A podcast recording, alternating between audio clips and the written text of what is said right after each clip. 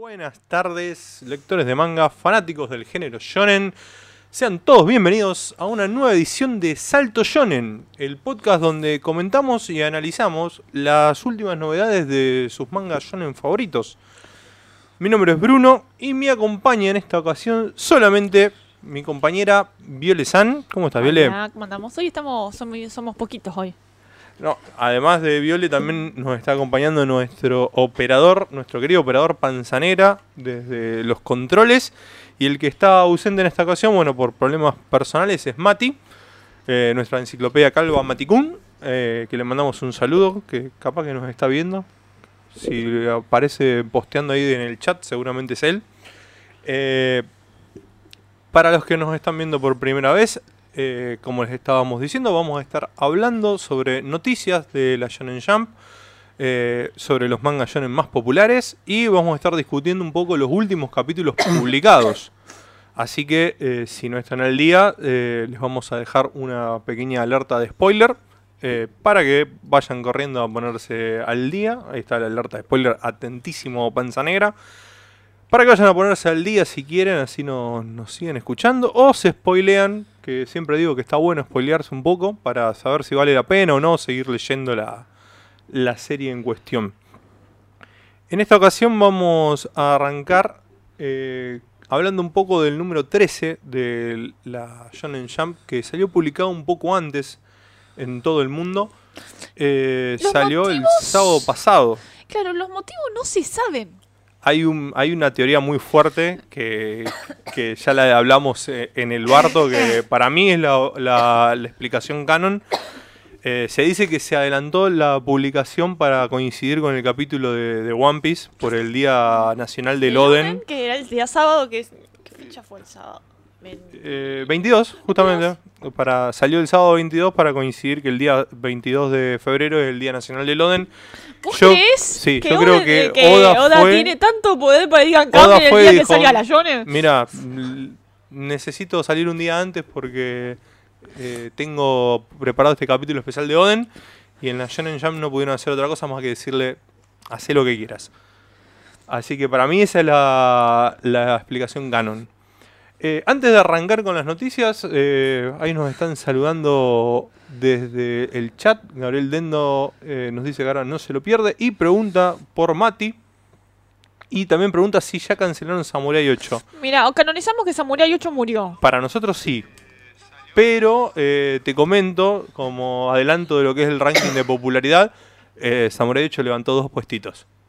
¿Qué pasó ahí? Hubo otras series peores. Después, si querés, les cuento un poco en qué está la historia de Hachimaru. Nosotros no la vamos a tratar más hasta que no se vuelva algo decente. También nos series saluda a Cami desde el chat. Hola, Cami. Eh, y bueno, después les voy a contar un poquito cómo está Samurai 8, pero me parece más importante arrancar con la hermosa portada del número 13 de la Shonen Jump, que es esta colaboración entre eh, One Piece y Hungry Days. Que no, no, no es poco, que ya estuvimos hablando de la Estuvimos colaboración. hablando de esto en el Barto. Y tam- también estuvimos hablando un poco el sábado Y pasado. el sábado pasado ya lo habíamos Eh, adelantado. Estuvimos hablando y la verdad que es una muy linda colaboración. eh, porque lo que hicieron es una obra de arte. No, no podemos decir otra cosa que eso es una obra de arte. eh, es Y- hermoso. Lo que hicieron en conmemoración de esta, de esta colaboración, al, al- el terrible éxito que tuvo, no solamente dentro de Japón, sino en todo el mundo, la Shonen Jump hizo una entrevista entre Oda, autor de One Piece, para el que está viviendo en un termo, y eh, Eisaku Kubonoichi, que es el dibujante de la campaña esta de Hungry Days. Y acá estamos viendo una imagen de lo que fue la, la entrevista que salió publicada, que traje eh, un poco la traducción, así a grandes, a grandes rasgos de lo que se habló. Eh, te- casi revelás el nombre de Panza Negra. No, pero no. Eh, del micrófono. Algunas cosas, mi- mira Viole lo que dice. Eisaku eh, dice que dibujó todos los diseños eh, para los anuncios sin haber leído One Piece. No, me muero. Yo estoy segura Dice cosa. que no es, eh, Isaku, el de Hungry Days, dice, no es la típica persona que ve animes o lee manga con regularidad, pero sí conocía de One Piece. Y lo básico de su trama. O sea, si, si no cono- vi en Japón y no conocía One Piece, no sé. O sea, lo básico, conocer lo lo básico. O sea, después de esto se pone a mirar, porque, o sea, de todo lo que hizo es Fue lo parte, que más, ya- es lo más, más o sea, fama tuvo. es una de las cosas más importantes. Si no lo vio, ya lo se va a poner a ver. Eh, después también nos dice que el director del proyecto de Hungry Days es un gran fan de One Piece y así que fue el que lo ayudó a decir a Isaku a decirle cómo era cada personaje y cómo debería dibujarlo. Yo me imagino, tipo, un, un fan alertido de Bartolomeo. No, sí, yo me con imagino muerto así. acá y es tipo. Ah, "Pensá, no, no, no, solo porque- tiene que ser así". Porque es Nami y lo importante es esto, esto y esto. Es tipo, Sí, sí, tipo sí. con la regla al lado, no te olvides esto. y el tipo, tipo. ¿por esto no está- haber hecho si, no podría haber sido hecho sin la su- supervisión de un fan de One Piece. Y, uh, los japoneses, su fanatismo se llevan Mm. a, niveles, a niveles extremos, así que. Oda, me encanta esto, Oda está en japonés que se disculpa por Isa- con Isaku por la cantidad de personajes que tiene por haber tenido que dibujar tanto. Eh, y Oda le dice que bueno, le encanta crear y diseñar personajes y que a veces crea de más, pero después se siente culpable si no lo, ya que lo hice, lo tengo que usar. Entonces por eso agrega personajes. Y no nos olvidemos algo muy importante, que en el medio de las cosas hay un montón de personajes que aparecen, que son personajes que le dieron una clase de importancia en ciertos arcos de la saga, que aparecieron. Eran, pero fueron una cantidad, creo que hemos contado. Sí, sí, Eh, hemos visto quién apareció en qué. Y en, en la- en el primero, que es la historia de Zoro, creo que cerca de 30 personajes No, por, eso, más. por eso Oda le, le- le pido disculpas. Pero acá, bueno, eh, hablan un poco sobre cómo es el método de Oda. Básicamente Oda se le ocurre algo y lo dibuja. Hace un boceto y lo tiene ahí apilado. Y en algún momento lo usa. Porque le explica eso, que no tiene un sistema, no tiene una tabla, no Con- tiene nada. Considerando son 20 años de serie. Y acá, acá hay algo que me parece hermoso, que hay algo re lindo que le dice, porque Isaku le empieza a decir con tantos personajes, dice, claro, es lógico no tener un sistema pa pa pa pa, pa", y Isaku le dice, ¿cómo hace para crear tantos personajes? Y Oda le dice, lo hace, lo hago porque de verdad me gusta, no hay más misterio. O sea, esto confirma que Oda es el fan número uno de One Piece. Eh, no hay nada más que decir. Y por último termina el chivo, o sea, termina con, con la propaganda, todo esto patrocinado por Hungry Days de. Cup Noodle, que dice, Oda confiesa que sus noodles favoritos son los de sabor normal y los de marisco. Sí, lo Así que tenemos otro pequeño dato de, de Oda, de- que los deben haber llenado de esos Cup Noodles. Olvídate, porque aparte yo creo que sí, el, el que se encargó del proyecto era un fan de Oda. Me imagino la emoción, tipo, "Tenem- podemos hacer esto con el señor o, eh, Echiro Oda. No, No. o sea, creo que se habrá desmayado, habrá tenido un ataque, haber conocido Oda en persona, creo que fue, eh, fue el momento del chabón. Es como que, me puedo morir, conocí a Oda y le di la mano, ¿me entendés? Como que, ya No, está, está- hizo está- un proyecto de One Piece con Oda. Es como que ya es suficiente. El tipo se habrá muerto. Qué lindo, la verdad, que, que tener esa oportunidad. Vi que estuvieron escribiéndonos desde el chat. Nos saluda Nicolás Jansson. Eh, Nico, hace rato que no teníamos por acá, debe ser por los cambios. Mira, tenemos Almirante Xavi Oviedo. Es la primera vez que los veo en vivo. Saludos desde Perú, desde Piura, Perú. Saludos para vos. Eh, Nicolás Falcón nos dice: Hola, gente. Recién llego. ¿Qué pasó hasta ahora? Viole, ya sabemos que hablarás. eh, ¿Qué dice? Ah, del Shining Furor. Ah, no, no, es un manga de shonen, no sé. va, va a tener que aguantar y observar. También nos saluda Micaela, Micaela desde Mocagua, Perú. bienvenida. Hicieron gualicho y le prendieron velas al gauchito Gil para subir después al gauchito a Samurai 8. No, Bueno, terrible la, la publicidad que le metieron desde la Shonen a Hachimaru Den porque no levantaba. Eh, y Nicolás dice, el señor Pink tiene el diseño más absurdo y una historia muy cruda. Solo Oda puede eh, lograr eso, un puto genio. Y no solamente eso, es que Oda creo que tiene una cosa que creo que es hermosa. Logra que aquel que lee One Piece puede empatizar cada uno con uno de los personajes que te presenta. Excepto con Orochi. No, con Orochi no le interesa porque es como que sabe que no, nada, no, digamos personaje que es malo, es como que no tiene una cosa. Pero con los que tuvieron un pasado o algo, incluso te presentan los pasados de personajes que ya no están, personajes que murieron, como pueden ser Tom Sam, puede ser Corazón, o puede ser eh, Otohime, que son personajes que hicieron esto, cosas muy importantes, se sacrificaron de una manera muy importante. Y es como que vos sabés que está muerto, igual que, O- que Oden, más allá de, que si está muerto actualmente, uno está, no, por el momento nos confirmaron que está muerto. Está re muerto. Entonces, Pero- todo te presentaron un flashback, no de dos capítulos, No, no, son fueron 12. de 12 12 capítulos. capítulos por ahora y contando. Eh, Pero que si le vas. ¿Qué más tenemos? Eh, yo cuando Kami dijo lo del gualicho para Hachimaru, para Samurai 8, yo pensé que estaba diciendo que hicieron un gualicho para que Oda no esté más enfermo. Ey, Eh, teóricamente no está más enfermo. Eso Ah, no trata. ahora lo, vamos, ahora lo a vamos eso a hablar. ahora. Bueno, además de la entrevista esta que estábamos viendo, eh, vino un spread a color, que es este her- hermoso Eh, mirá, que estamos viendo. La, las imágenes, bueno, de One Piece por un lado y de fondo los diseños para Hungry Days. Muy lindo. Pero mira, mira Y ese Luffy. Páginas a color, obviamente, para One Piece, por lo que ha quedado fuera del ranking. Mirá ese Luffy, es Eh, hermoso. estando fuera del ranking One Piece, eh, eh, se quedó con el primer eh, lugar eh, la serie favorita de Mati, Guardianes de la Noche, Kimetsu no Yaiba. eh, y Neverland quedó segundo, Haikyuu completando el puesto eh, número 3. Con fue, eso mira, quedó el capítulo de Haikyuu fue... Pero acordate que son de la semana anterior. Claro, el, el capítulo que vamos a hablar, no estamos hablando de lo que salió, eh, lo que va a salir. No, no, pero igual, estos, son, estos rankings vienen con la semana anterior. Claro, sí, con lo la que. anterior a la anterior. Siempre son a, a número vencido los rankings estos. Ah, de una igualmente los capítulos. Fue el capítulo de Romero. Claro. Estuvo re bueno. Estuvo re bueno, o sea. El que llamó la atención fue el descenso de At Age. La semana pasada, ¿te acordás que había sido esta serie había sido portada por la- Sí. el ranking de popularidad? Estaba ahí entre los primeros puestos. Cayó al puesto número 10 de. Sí, a ver, para No fue, mira, yo me leí el capítulo de, de de esa semana 10 de 13 cayó. y fue un capítulo, no fue muy. Solamente wow. eh, superando a Samurai 8, Yuna de la posada Su- eh, Yukagiri y eh, la que no despega el estreno de, esta, de este año de la Shonen Jump, que supuestamente iba a ser la nueva sí. serie, eh, Zipman, que está peor Ay. que Samurai 8. Hay que estar peor que Samurai 8. Pero el capítulo de ella fue tranqui, no fue gran cosa. Es como que para lo que viene, que contando la serie en Momelarco, fue un capítulo bastante tranquilo. Otra serie que tuvo página color fue Chainsaw Man. Este, que mm, la verdad que me quedé bastante sorprendido cuando vi la página color esta. Em, es bueno, vos Mira, me podrás es un decir un- shonen, pero Rosa el seinen. Sí, realmente. pensé decir hentai.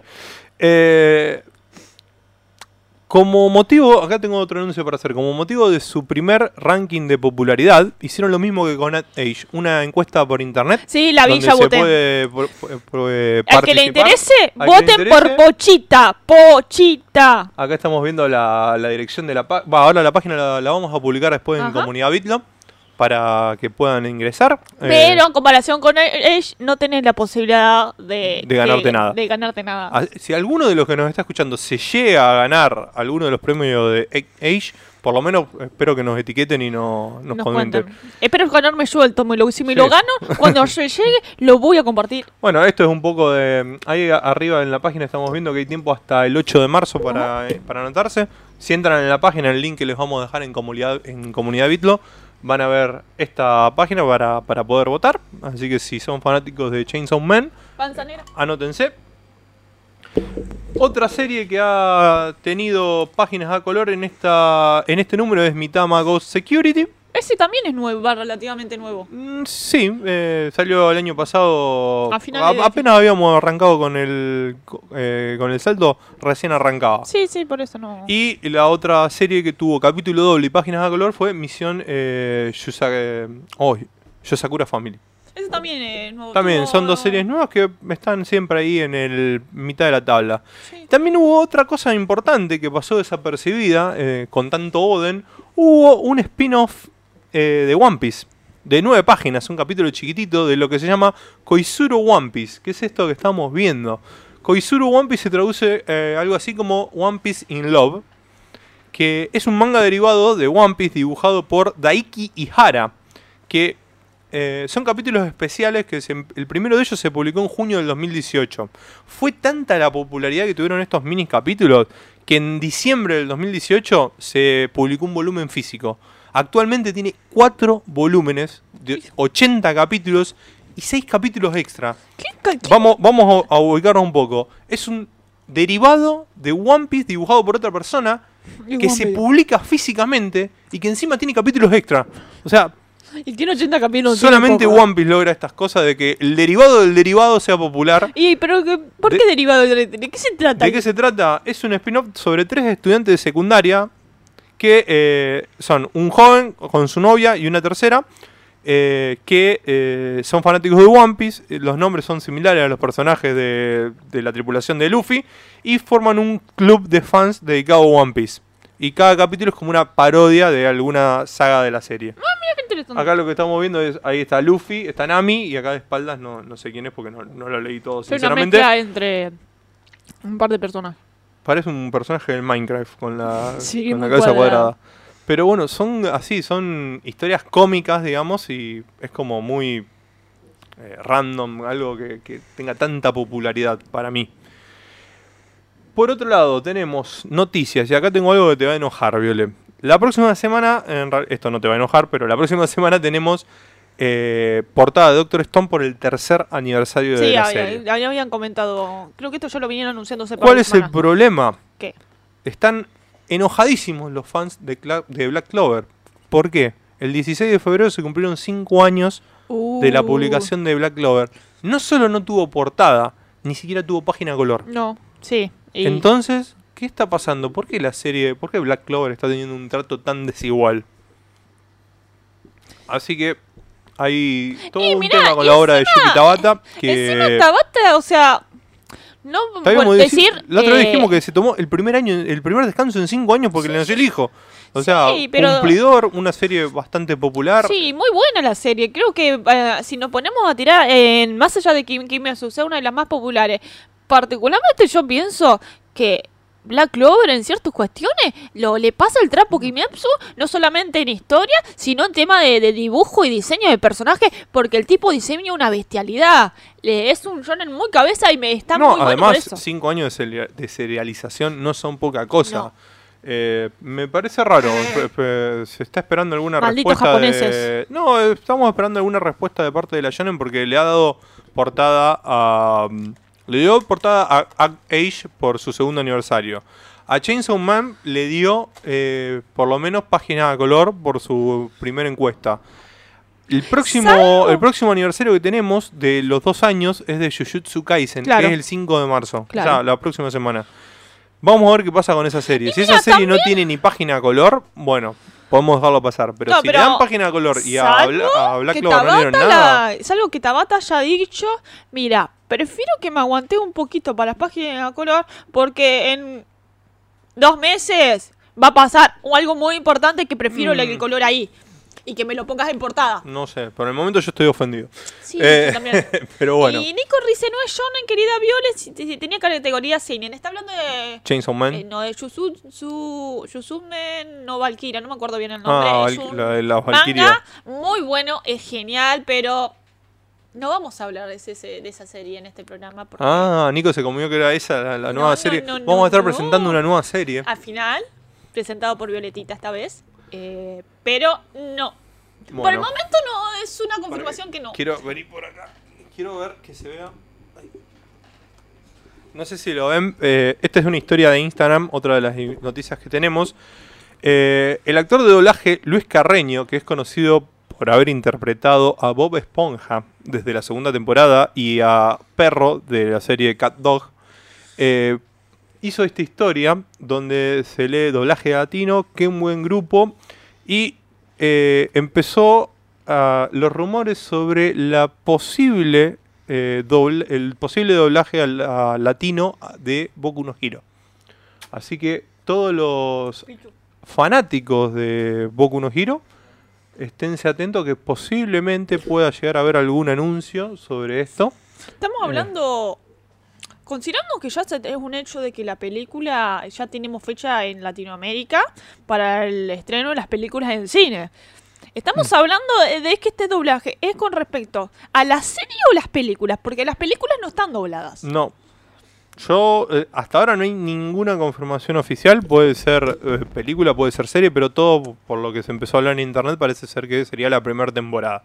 Vamos a esperar un poco más y vamos a ver qué es Que lo que sería pasa. interesante poder retomar, No, al no- doblaje. no- no- ni me quiero imaginar la voz en latino que le van a poner a DQ.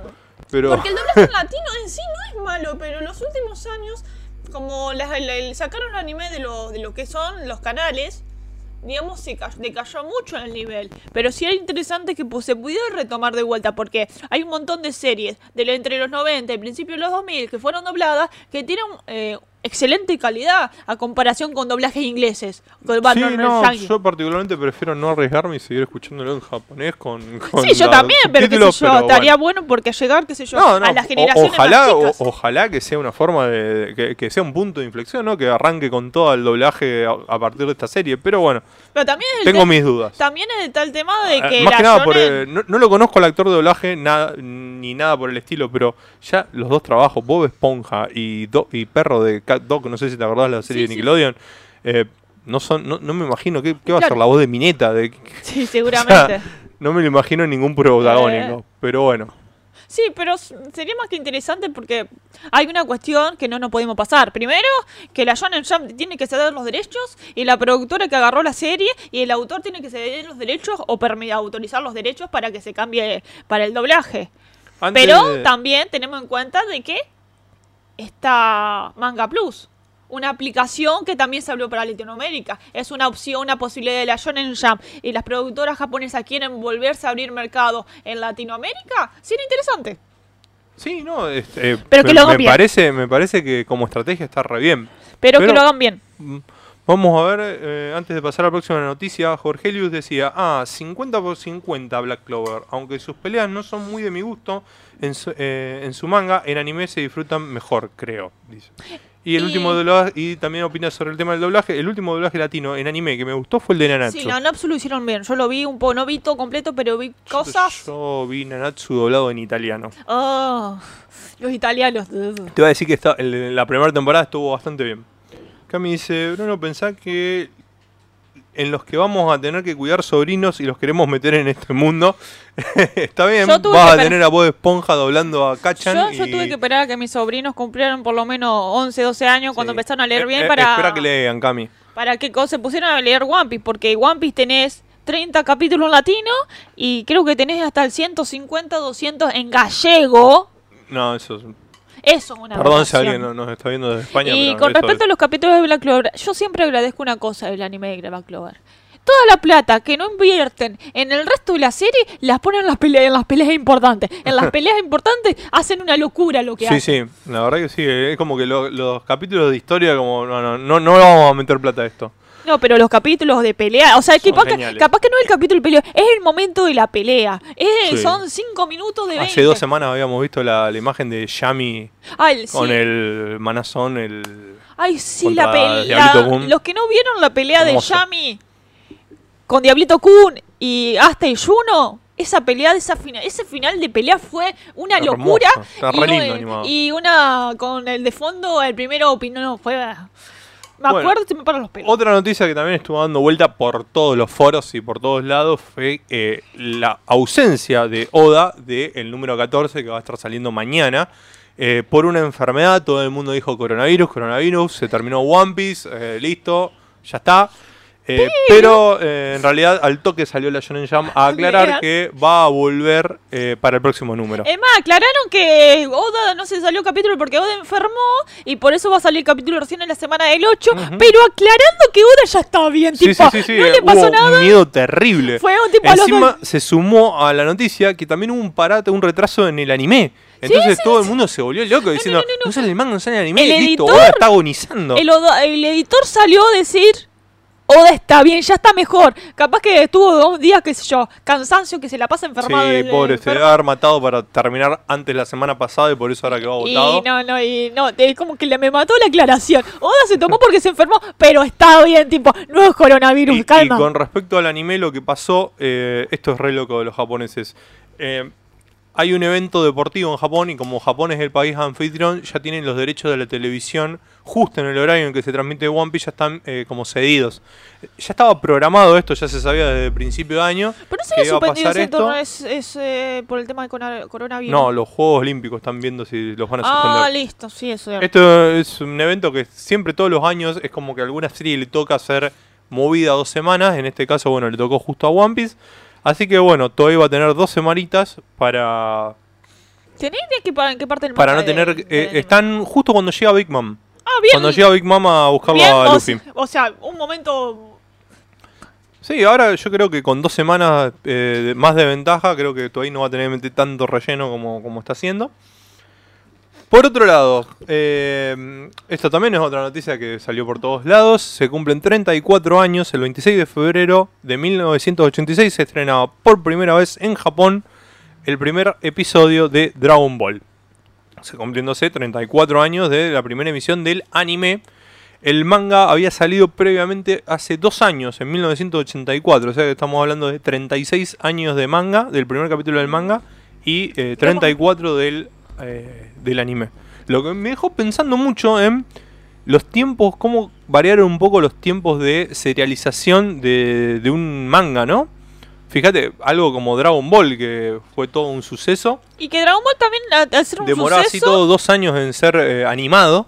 Y hay series estamos en la, hablando en la que, que estamos hablando se que, enseguida. que la primera vez que salió fue en el 88, ¿no es cierto? En el 84. En el- o sea, el, El manga. el anime estoy hablando. El anime en el 86. En el 86. Estamos hablando que en los 80 el tema de la animación diferente. Recordemos que poner un shonen en los 80, el estilo de Dragon Ball, era un- todo un tema porque lo que estaba de moda que era la meca. Sí, sí. eh, Era como que eh, arriesgarse a algo nuevo era como que... mm, pero gracias a que se arriesgaron, sí, crearon y a- abrieron al paso. padre, al padre del, del shonen. No, el rey, rey, el al pa- al padre. padre. Y, a- y no hay nadie que lo pueda discutir en Porque esta mesa. Mati no está. Así que eh, quedó canonizado que es solamente el padre. Bueno, eh, Eh, y por último tenemos una, otra noticia más que también se, se creó un poquito de controversia, para mí no, no es tanto, pero ya que lo estábamos hablando, le preguntaron por Twitter a Hiroya Oku, el creador de Gantz, si le gustaban eh, algunas series shonen y le le preguntaron por Hunter, Attack on Titan, eh, Tokyo Ghoul, Básicamente le preguntaron sobre todo por- Evangelion, Vinland Saga, Baki, Detective Conan y hasta One Piece. básicamente le preguntaron sobre todo sobre Hunter. Por el ¿Y tema... cuál fue la respuesta? que no le gusta no el sé si la podemos uh, ampliar ahí. Le, le contestó, no, no me gusta. Un quilombo se le armó. y bueno, tipo- le empezaron a decir de todo en las redes, como Tipo, diciéndole... eh, a que- Togashi no lo toques, ¿viste? Sobre todo fue contra Togashi y los otros cayeron con Togashi. Pero tipo dije- diciendo, ¿cómo que no te gusta el trabajo Togashi? Y dijo, A no mí me sí- gusta, no me gusta el Para mí género". simplemente está bien, si no le gusta el, el shonen, está todo bien. no- o sea, tampoco me parece una persona con una autoridad terrible como para... Está bien que el, el tipo es uno, un mangaka muy reconocido. Está bien que si no le guste Sin otras embargo, series. ¿sabe cuál sí le gustan? Vagabond Sí, de Takehito Inoue y Kingdom. sí. Esas son las dos series que le gustan. Sí, pero son más, más seinen. Está bien, el tipo se dedica al seinen. Y creo que también nombró al que uno de los mangaka que respeta mucho es al mangaka de de Monster, que es el de Monster y el de eh, 21 Ce- Century Eh. Boys, que si no le leyeron, gente, leanla porque es un seinen hermoso. El de 21 Century Boys. Eh, Monster me la recomendaron, no la vi todavía, pero bueno. Sí, y nos Monster es quedó muy otra, lindo. otra noticia más. Ahora vamos, para que justo estaba leyendo un poco el chat. eh, Nico nos dice: Hay una verdad, chicos, la animación de las peleas de Black Clover y los openings son brutales. Lo demás es mediocre. Eh, nadie te lo discute. Eh, y Nico también dice: Si a Oda le pasa algo, se para el país entero. Sí. Eh, Alejandro Díaz nos saluda desde México. Un saludo para Alejandro. Eh, se dibujaba a mano el anime, no es como ahora que usan todo digital. eh, claro, por el tema de la, de la serialización de Dragon Ball. Miyazaki eso lo odia. Lo dijo. Eh, bueno, y ahí Jorgelio y Nicolás están hablando sobre la animación de, de Black Clover. eh, así que lo vamos a dejar a ellos hablando aparte. Por otro lado, eh, continuando. Eh, con Alejandro esto- Díaz, ¿lo saludaste? Sí, sí, sí, desde México nos saluda. Los cosplays. Te olvidaste un, antes del cosplay. Ah, no, lo dejo para después del cosplay. Dale. En tercer lugar de esta semana tenemos a Erina Nakiri No me gusta. de... Uy, se me fue. Yo, Shokugeki no Soma. No me gusta el Por cosplay. Nekuni. Eh, el cosplay ¡Es está rubia! ¡Es rubia! Está bastante Y bien el no, cosplay, ese pelo naranja. Me gusta, me gusta el, me gusta el uniforme que tiene Sí, y me gusta el detalle de, de la cuchara, Aunque está, Eh, el, el uniforme está bastante respetado, eso es cierto. pero bueno, no me pareció eh, tan bueno, entonces por eso quedó en tercer lugar. He visto un par de cosplay de Soma y son una locura. Segundo lugar para este Shanks, que está bastante bien Pero si no fuera por su cara. es un Jan pre, pre Piece, me parece. No, o sea, pre Luffy, porque pero- como que le, le tiene el brazo. No, ¿sabe cuál es el problema de este Shanks? No le falta la, le falta la cicatriz. No, no solamente la cicatriz, sino. Sí la tiene la cicatriz, si te fijas, la tiene la cicatriz. Chiquitito, pero la tiene. Mm, no tan gusta. marcada, pero la tiene. Es la cara. No tiene actitud de Shanks. No. Es, es- Esto- es como un Shanks. Lo veo como un Shanks con miedo. Esto básicamente pareciera más que un cosplay, un tipo disfrazado de Shanks. El cosplay y todo un arte. Ojo, es de. eh, La cuenta es Vivian Cosplay, así que. Se la toma como un cosplay, pero. En el sentido de lo que significa hacer cosplay, y Ujú. simplemente ponerte la ropa. Es, digamos, el simbolismo vos estás representando a ese personaje. Le falta la, la representación totalmente. Falta la actitud Shanks. Y por último, primer puesto, este se lo había traído para Mati, pero bueno, no está. Un personaje de Muy Kimetsu, lindo, me gusta. Mother Spider. Que para mí estuve viendo las imágenes y está Muy bien. ¿eh? igual. Muy igual. De hecho, traje dos imágenes porque. Mirá, se me ve muy bien. Tiene muchos detalles. El maquillaje en la cara. Igualmente esas tetas no son naturales, lo voy a decir, pero. Pero me gusta el Me cosplay, porque siento igual mal la- haciéndole Pero las. eh, pero cierto, el, el diseño está muy basado y respeta mucho. Esta parte. Me gusta, mirá los es un detalles. personaje que sí apareció en el anime, por ejemplo. Mirá los detalles con las telarañas. Está muy bien. ¿Y me trajiste el que te pasé hoy? Y ahora vamos a hablar por último, por eso lo dejé en la sección de cosplay. Me gusta. Nico dice, eh, es un Shanks serio y cagón. El verdadero Shanks es relajado. Totalmente.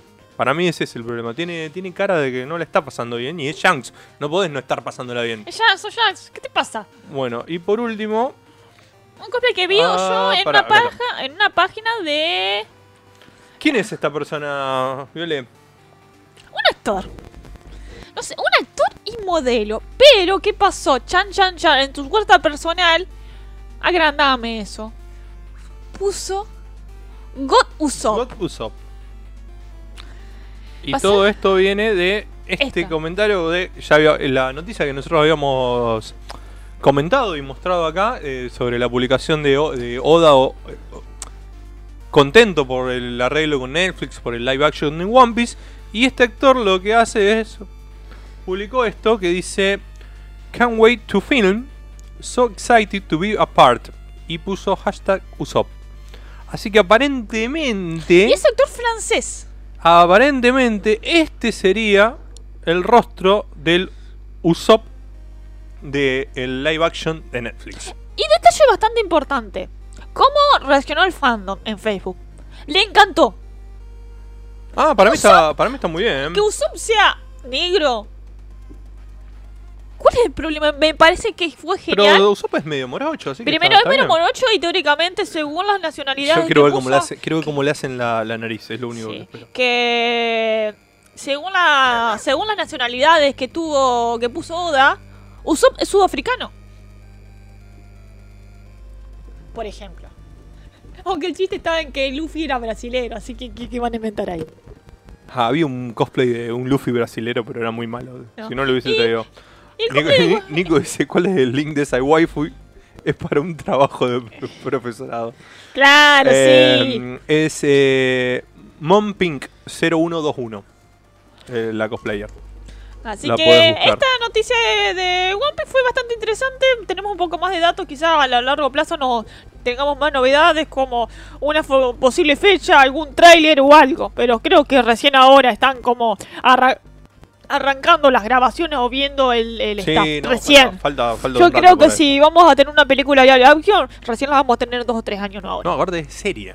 ¿Eh? Es serie. Claro, igual eh, serie, pero para mí vamos a tener Que novedades. se tomen todo el tiempo del mundo para no hacer algo deshonroso. Lo único que pido.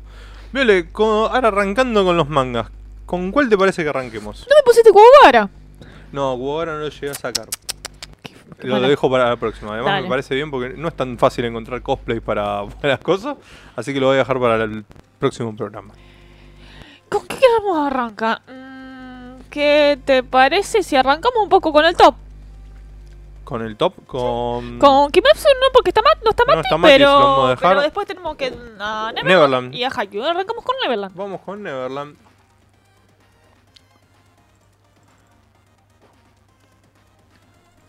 Aquí estamos con The Promise Neverland. Contame, ¿qué pasó esta semana? ¿Qué pasó esta semana? Eh, para mí fue un muy lindo capítulo. Lo traje resumido, medio corto, pero. Pero aclaremos una cosa. Este es el capítulo que salió oficial en la Jam El el, sábado. sábado pasado. Lo que salió entre hoy y ayer. va a salir. y No, va a salir mañana el Lo- claro, capítulo lo que va a salir oficialmente. oficialmente Igual, sale igual mañana. traje un pequeño spoiler por las dudas, pero bueno.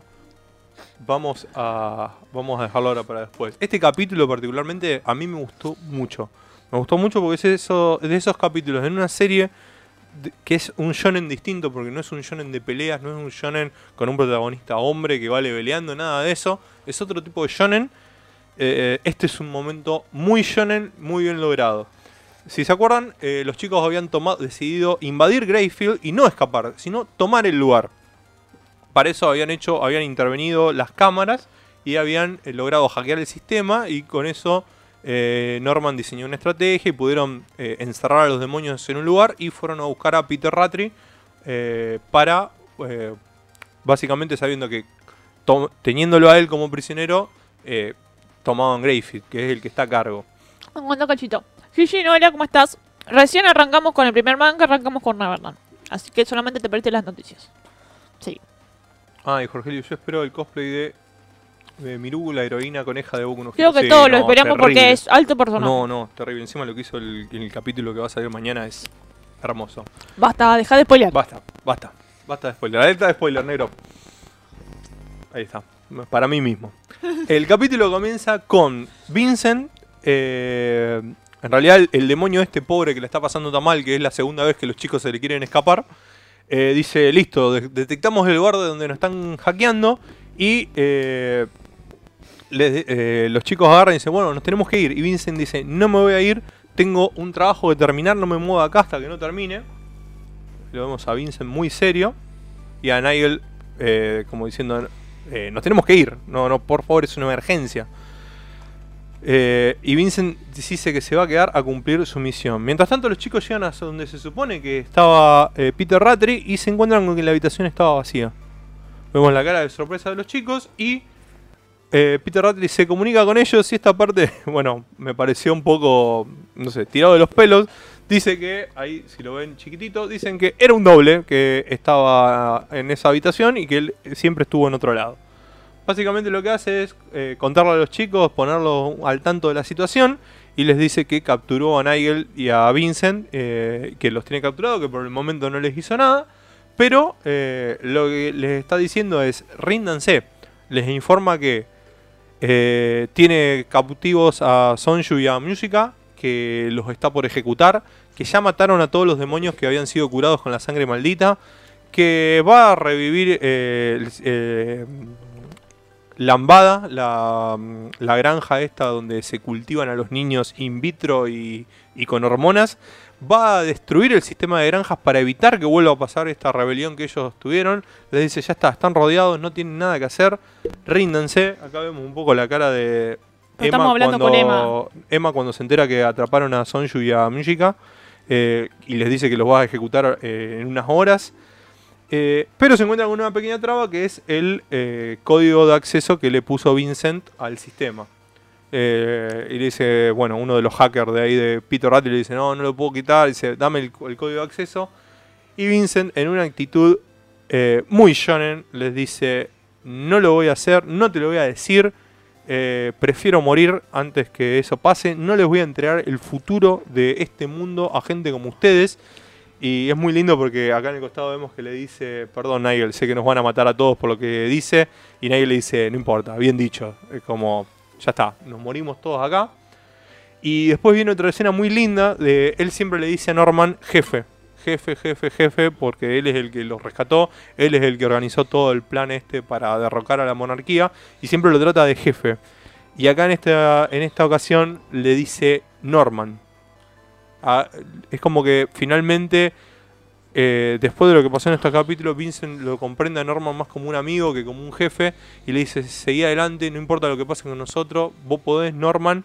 Y le grita con una sonrisa muy linda a Norman antes de que Peter Rattray le mete un tiro. Pero acá no sé, Viole, vos qué pensás, después de haber visto tanto anime, ¿a vos te parece que ese disparo fue a la cabeza? No, después fue el pecho. Para mí fue al, al hombro. Al hombro, sí, sí. Pero simplemente A para. mí- eso a- para mí fue para ponerlo nervioso un poco a Norman y a Emma. No, Pues simplemente los está escuchando. Yo, para mí, hubiese sido una despedida de personaje muy linda. Vincent muriendo de la forma más shonen que puede. De esta forma queda como una portita abierta. Sí, pero tampoco le conviene matarlo, porque si él tiene el único que tiene el acceso o la clave para entrar, no tiene sentido que lo mate ahora. Eh, pero me hubiese parecido un lindo, una linda despedida del personaje. Yo, para mí, no está muerto. Vemos la cara de sorpresa de Norman escuchando el disparo. Eh, y bueno, acá es donde empieza un discurso de Peter Rattray diciendo que por qué se tienen que rebelar contra él, contra el padre de todos ustedes, niños comestibles. Yo soy vuestro padre y creador, les dice.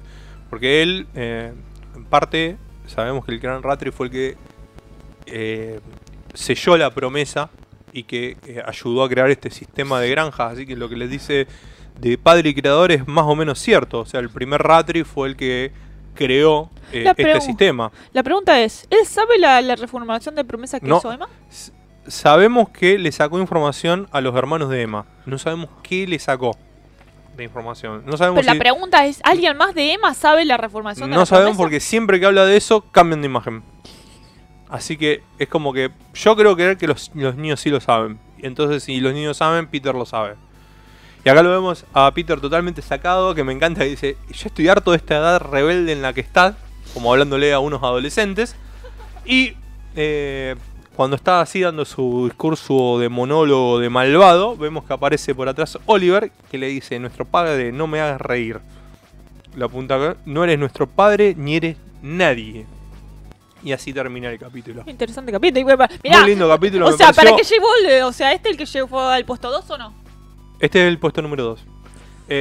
me pareció muy lindo eh, la actitud de, Vincent.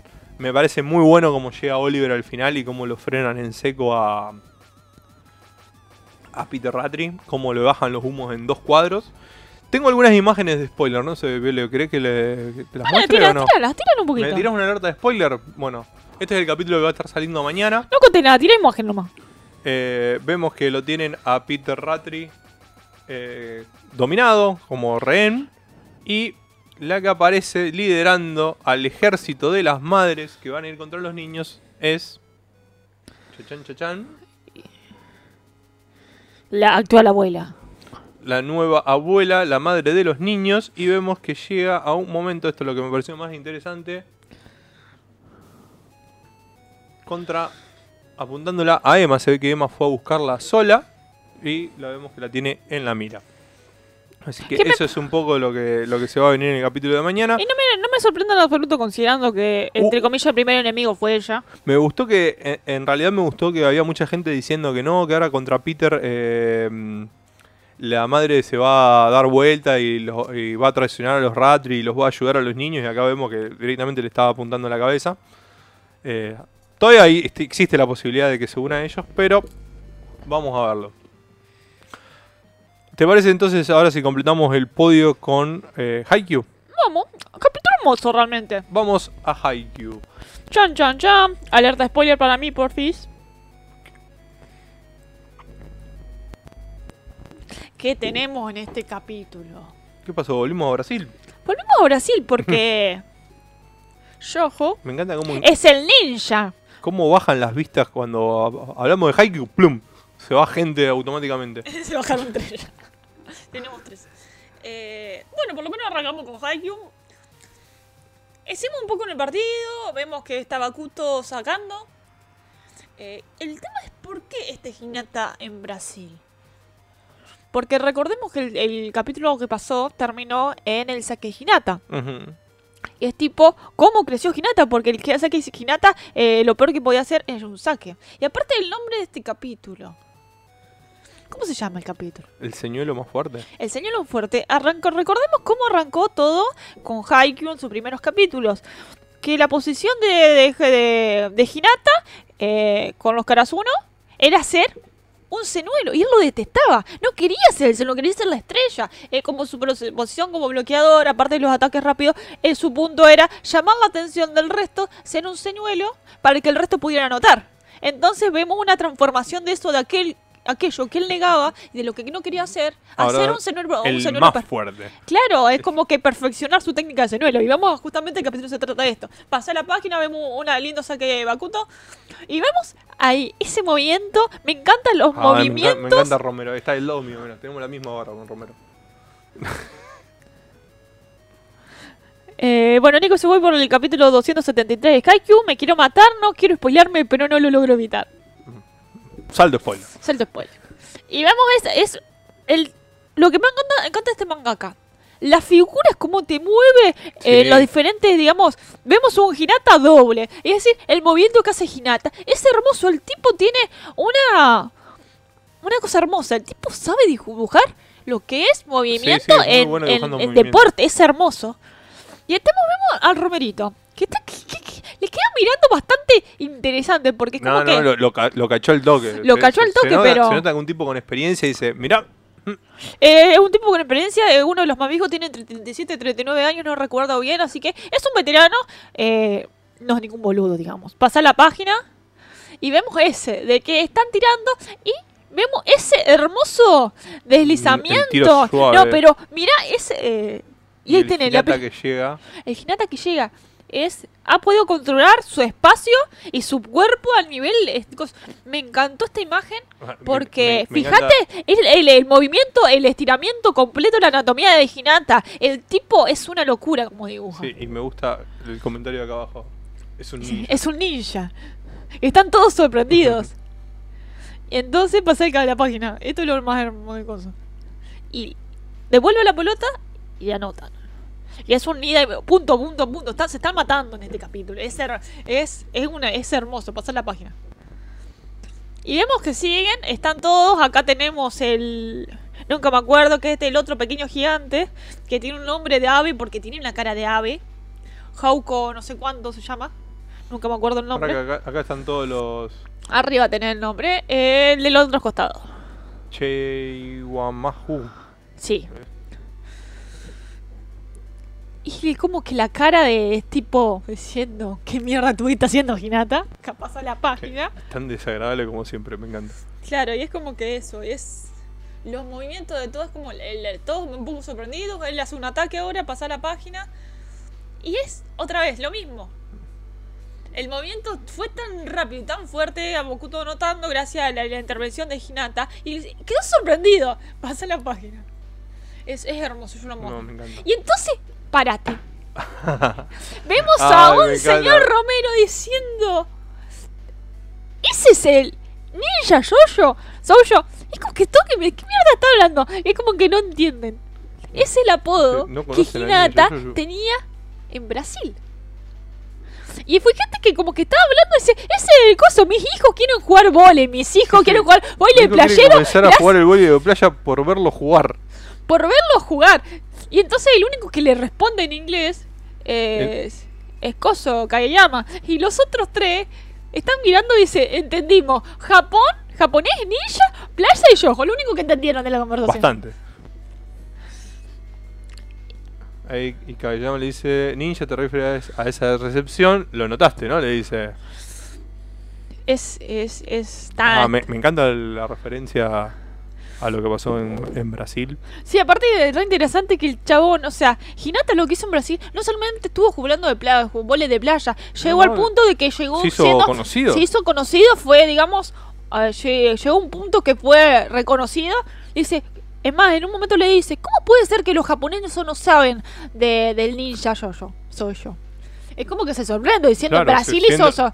Porque en él es Brasil brasilero. conocido, ¿cómo puede ser que en- Y ahí vemos que están todos sorprendidos. Está tanto Asae como Daichi sorprendidos sobre esto, justamente hablando del tema del señuelo. O sea, recordando un poco eh, el, el arranque. Lo, o sea, aparte es como que hace un parate en la parte del partido y te los presenta a estos dos. eh, que está la mamá de Kurosuno ahí al lado también eh, hablando y o sea, analizando lo- la situación del partido. Que también eso es el manga que como que te va partido y te va tirando un montón de información de por fuera de, digamos, de la visión de los espectadores. Pasa la página. Y es como que están todos sorprendidos ahí. Y el que está ahí es eh, eh, Ukai, que era el entrenador de ellos. Tipo diciendo, lo logró, se convirtió en el señuelo. En lo que tanto tiempo estuvo peleando. Aparte, eh, con una cara de odio ahí, como que. eh, es Sí, sí, la carita de odio finalmente lo logró. finalmente lo logró. Y entonces el otro, el que el otro el pequeño maldito gigante, lo logró. el maldito lo logré, es como que es genial. Y no hay capítulo esta semana. Por el ¿Hay un parate? Ay, pero no se sabe, dicen que habían dicho que estaba medio descompuesto, otras no se, no se sabe bien por qué se tomó el receso. Esperemos que sea la razón que sea que vuelva la otra semana como corresponde. Porque estamos en un momento del partido que es bastante interesante y vamos a ver qué, qué surge, qué querrá hacer después de esta finalización de este partido, que le falta porque todavía no terminaron un set. O sea, Terrible. eh, hay partidos que dura- duraron hace re entre 10 y 25 capítulos. Es una locura, el tipo te lo completa y es hermoso como lo hace. Vamos ahora, si te parece, con Black Clover. No, hablamos Black Clover. el- la serie que ha sido tratada de manera tan injusta. Acá tenemos Black Clover.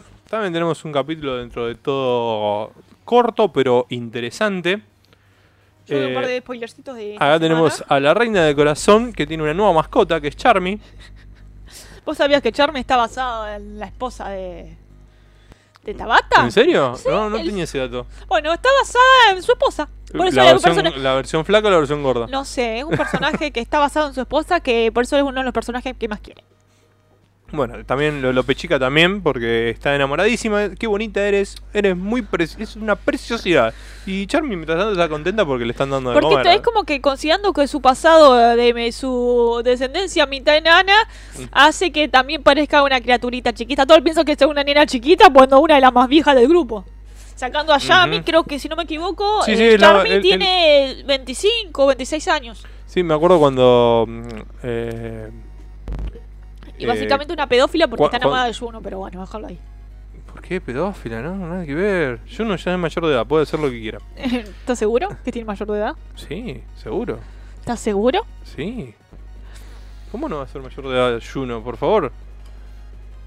Acá vemos lo que es el planteo de lo que van a ser las peleas, próximas peleas. Vemos que Lolope Chica detecta que invaden el Reino Corazón y junto con ella están Noel y Mimosa y, bueno, Charmy, eh, que van a ser las cuatro chicas contra eh, Vánica de la Triada Oscura, Y obviamente que que tenía que es hacer la una- otra te- chica, eh, que es justamente la chica de la Triada Oscura. Sí, tenía que ser un- una pelea entre waifus. Va a ser una pelea de waifu. una- Aparte, vamos a un punto. Noel Iba a con la armadura de Iba a Valkyria. decir guerra de gatos, pero queda re mal. Va- eh, Noel con la armadura de Valkyria. Que la ha, le- ha leveleado de una manera. El poder de- del lobo que tiene. eh, Así Charmy, todo, es- creo que van a pasarla mal. Sí, sí, más sí. El, el elemental de agua, eh, más los poderes curativos de- y de nuevos poderes de ataque de Mimosa. O sea, yo creo que entre las cuatro quizás la pueden llegar a hacerle frente, pero justamente entre cuatro contra uno. Y por otro lado vemos que hasta viene de paseo. Hola chicos, le traemos regalos. Eh, y acá vemos que, bueno, eh, Vanessa le dice gracias, justo lo que algo para acompañar el vino.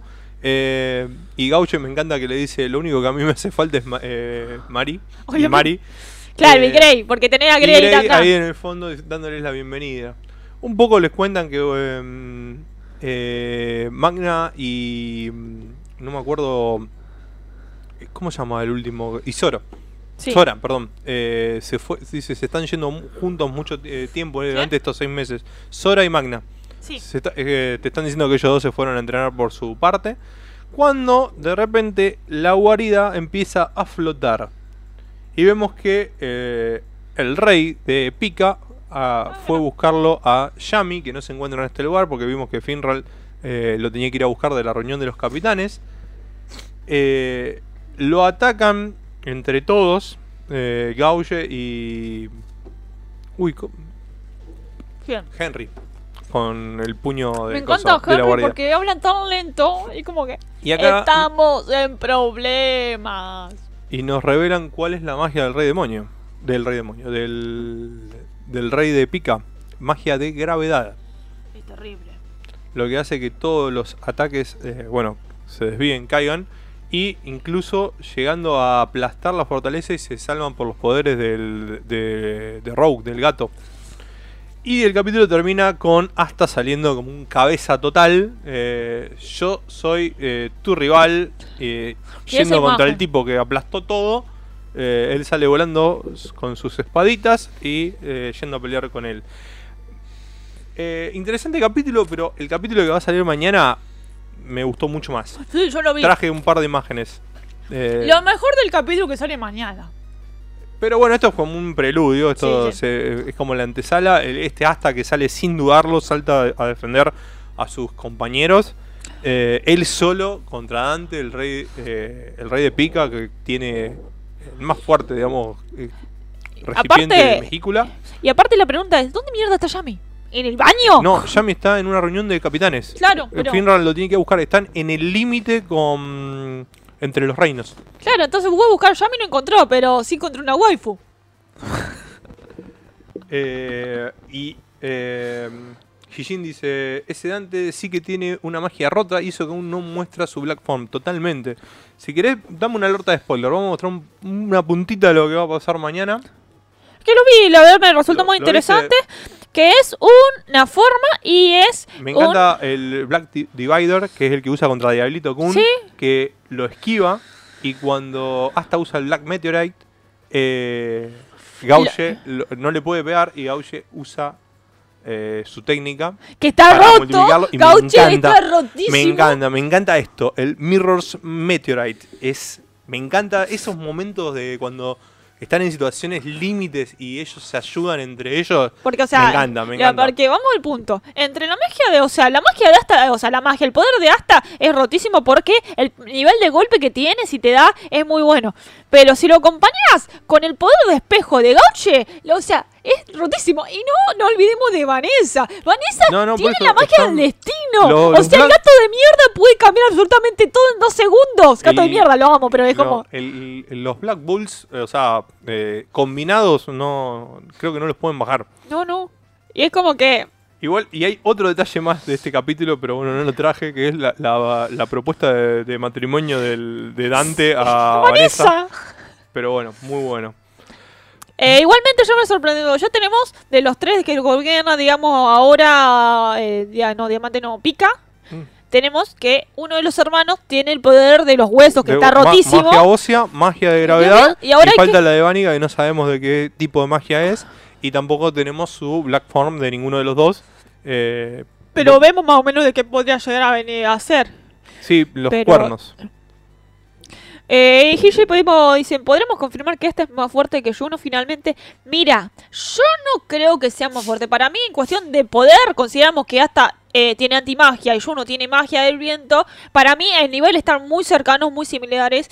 Y si volvemos al capítulo que pasó de que el, el otro, digamos uno de los tres gobernantes, el de que tiene la magia de los huesos, lo hizo mierda. Recordemos que los tres reyes, estos tres reyes, están rotísimos por el poder del coso, entonces no lo van a poder enfrente solo. Juno hizo lo posible. Pero vamos a ver. eh, lo que están diciendo acá es que Dante es el más fuerte de los tres. Claro, olvídate. Juno contra el otro que no es tan fuerte no pudo hacer nada. Porque literalmente esquivó los huesos, pero cuando le quiso atacar, se comió un espadazo que lo atravesó. Acá, no sabemos qué tan en serio está peleando Dante, pero Dante eh, tiene que esforzarse para. Va, esforzarse, tiene que esquivarlo hasta. Eh, hasta lo sorprende en un par de ocasiones. Y lo único que hizo fue como tirarlo para abajo con la gravedad. Y después vimos que ahora volvió como si nada. Por ahí, por eso dicen que hasta es más fuerte, porque se está enfrentando contra el más fuerte y no terminó como Juno, atravesado de lado a lado. Sí, pero también recordemos que... el mango este, lo del otro príncipe, digamos que el otro rey, agarró y destruyó todo el coso. Juno se pu- puso un poco histérico porque lastimó a su gremio. Sí, puede ser que Juno no haya peleado bien porque estaba Y también recordemos que Juno es muy raro que se sorprenda con una persona se- que se enfrente a alguien superior en fuerza a él, porque él tiene un poder muy fuerte. Entonces, enf- enfrentarse a alguien con el poder muy roto, muy pocas veces. Uno de las, fue, de las veces fue con Lynch. Entonces, es muy raro, no se ha enfrentado contra eh, Juno con tanta gente que le puede llegar a superar en poder. Eh, pero Ahora ya vamos a ver. Yo creo que en este momento exacto de la historia, Asta es más débil que Juno. Perdón, Juno es más débil que Asta. sí, no te y lo lo que pasó ahora con la Golden Dawn va a ser que Juno eh, levelee de alguna forma, o sea, va a ir a, a entrenar, va a hacer algo para subir su nivel porque se dio cuenta que no es tan fuerte como... Va, él es fuerte, pero como le dijeron, sos fuerte, pero no tan fuerte, yo soy monstruosamente más fuerte. Sí, pero ese está Así que. Juno va a tener que hacer algo para subir su nivel. Nicolás dice, a esta altura los toros negros son la orden más rota, luego de ellos y el eh, luego de ellos y el time skip, la orden ya logró un nivel que deja a los demás en ridículo. Sumando a Sora, Nero y Henry, es una locura Vamos al totalmente. punto que ya de por sí los Black Bulls siempre fueron todos rotos. Simplemente eran como el rejunte del montón.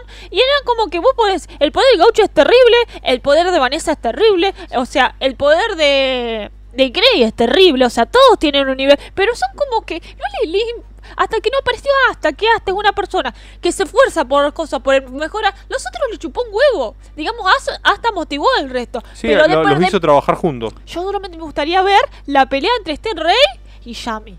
Uy, sería, Oh. no, no, no, no, no. Sería. Por eso, yo creo que la van a ¿Será retrasar. la muerte de Yami? ¿Se vendrá no, la muerte no de Yami? creo, no creo, porque es como que No Yami. podrían matar a un personaje tan bueno. No, no creo que lo maten porque puede ser quedar muy roto y el, el resto de los Black Bulls se van a levantar y lo van a querer matar. Pero Yami puede tirar tipo, ¡ay, me duele! Bueno, me quedo acá. Mm. Hagan, rompen su límite, pero no jodan. Eh, Nicolás dice, algo me dice que hasta va a sacar un power-up relacionado con una armadura demoníaca y con eso vencerá a los tres gobernantes. Única manera de ir contra ellos. recordemos Yo una cosa importante. No, porque hasta primero no tiene magia. Y lo que va a hacer, en todo caso, es desportar la, la Black Form completa. Sí, recordemos también. A lo Naruto, va, va a dejarse poseer por el Q, en este caso por su demonio, por forma completa. Y también hay una- un tema que es bastante interesante. Recordemos con los grandes enemigos de Black Clover que hasta nunca se enfrentó a ninguno solo. No, no, hasta Es, siempre va... es- va en conjunto. O sea, hasta quizás dio el golpe final, pero siempre fue en conjunto los Black Bull y, y Juno siempre estuvieron con él. Así que yo creo que a estos tres que están rotísimos, aparte tienen el poder de, los de, de los demonios, no va a ser fácil derrotarlos. Así que sería interesante ver que hasta que tanto pueden llegar a romper sus límites. Mm, Me interesa, eh, como siempre, bueno, dice, jamás vimos a Yami al 100%. Eso es me encanta eso, la teoría de que Yami es el prota que completó su, su propio shonen y está acá, eh, como listo, yo ya terminé mi shonen. Vengo a ver qué onda este. Eh, Olvídate. Es, es genial, porque es totalmente 100% canon. Y nada que ver con nada, pero Nico ese se fue, respecto a Haikyuu, se fue hace unos meses a Brasil, el hijo de puta le peleó los, con los ni brasileros. No se fue unos meses, tuvo dos años. Vamos a aclarar eso. Unos meses se, se iba de vacaciones. No, no, se fue dos años. Eh, Yami es como Goku, siempre supera su límite. Sí. Pero es, en el mejor, sentido- es mejor que Goku, porque te incentiva a romper tus límites. Y Goku, es, lo- Goku es más, eh, más egoísta en ese Y sentido. también una cosa bastante interesante, los niveles que rompe Goku no tienen sentido. Mientras con los niveles que te presenta Black Clover son rotísimos, pero tienen toda una Sí, formulación tienen, y sentido. tienen un poquito, o sea, son un poquito más tranquilos, o sea, no- no, no no, es tan es-.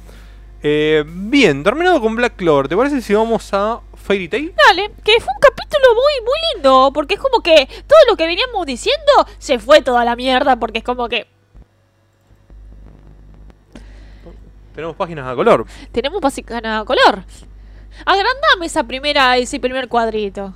Ese, ese, ese del medio. Acá. Lluvia o, o aprovechando la situación para abrazar a su Grey lo tenía que decir porque es hermoso. ¿Qué Le pasa? está shipeando desde 1990. 90. Acabas de revelar tu, tu edad para todo el público. Voy a sentir tan mal. Está bien, yo Eh, soy del mismo año, así que. Se, pone así, se te cayeron un páramo. Eh, ¿Qué arrancamos el capítulo? Terminó el capítulo anterior. Recordemos que Fairy Tail está saliendo cada dos semanas. Eh, seguimos a ver sin saber cuáles son las noticias que tiene- quiere tirar Majima. Claro, todavía no tiró las noticias, no, no, las cuatro noticias que son, tenía. son una, son cuatro. Cuatro noticias. Eh, y vemos que, ¿qué pasó? Rompieron el, el la quinta orbe. Que mantenían que supuestamente esto iban a destruir al, al dragón del... Dios dragón de la madera Aldorón. Claro, pero no, pasame la página. Están todos como mierda. Ahí vemos un poco la reacción, eh, lo que produce todo eso. El tema que hacemos ahora. Con el tema se rompieron la última orbe. Pasar la página. Y están todos como un poco sorprendidos. Pero ¿qué pasa? Se acerca la gente de que vive arriba del, del dios árbol. Y este tipo, no se preocupen, todo va a estar bien. Como que esto no entienden nada. Y de la nada pasa la página. Esperábamos este día, dicen. Esperamos este día.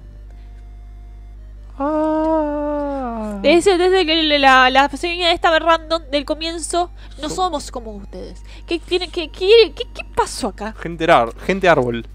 El, el dios árbol realmente eh, sabía que iba a pasar esto. En algún momento se iba a cumplir hasta esto. ¿Y qué pasa? Ay, claro. recién Son todas semillas. Son todas semillas. eh. Son de cada persona, la, la población de, de, de la gente que vive arriba de este dios árbol son semillas que ayudaron, que o sea, la- los cinco orbes lo que hacían es lo mantenían sellado. Entonces, cuando los orbes se, se rompían, iba a pasar esto. Esta gente iba a poder transformarse y devolver y despertar al dios árbol, al dios eh, dragón árbol.